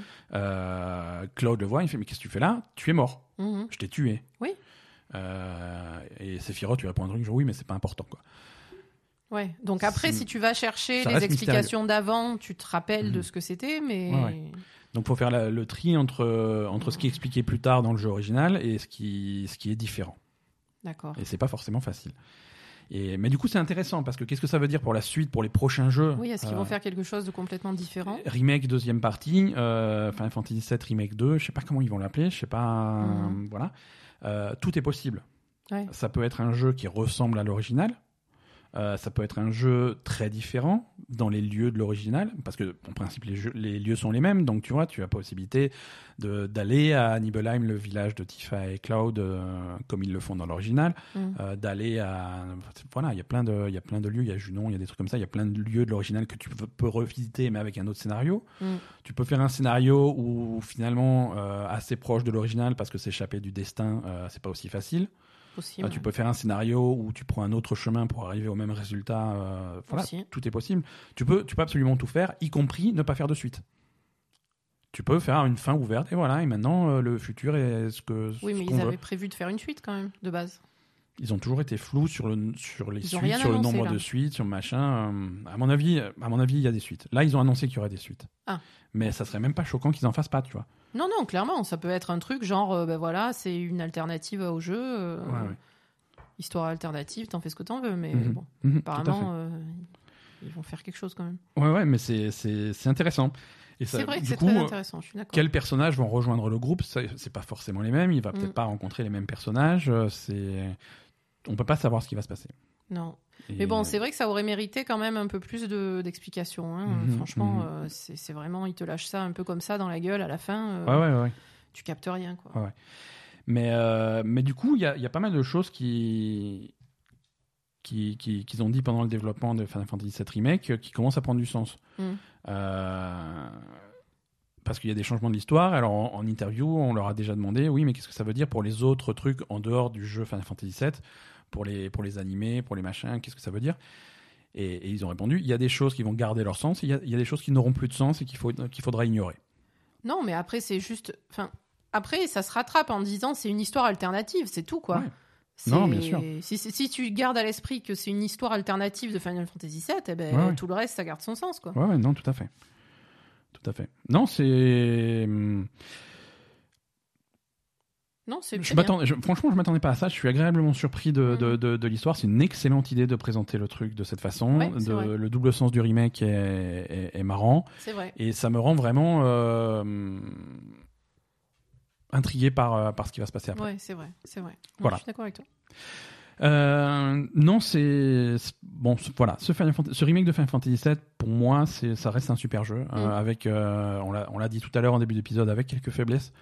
Mais, mais les combats, euh, les combats font que c'est intéressant. L'histoire, euh, Mm. c'est pour peu que tu t'intéresses un petit peu à ce euh, à ce type d'histoire, c'est pas mal. C'est intéressant et c'est c'est vraiment une approche. euh, une approche plutôt cool. Mm. Voilà, euh, j'espère que euh, à travers euh, ce- ce- cette petite section spoiler, on a, on a éclairé les gens qui étaient dans le flou comme toi. Ouais. Et, et- et voilà. Merci à tous de nous avoir écoutés jusque-là, ceux qui ont tenu jusqu'à la fin de l'épisode. Et on, se, on se voit la semaine prochaine avec, Ouais. avec plein d'images de la nouvelle génération. Ça va être trop bien. Allez, Salut. à plus.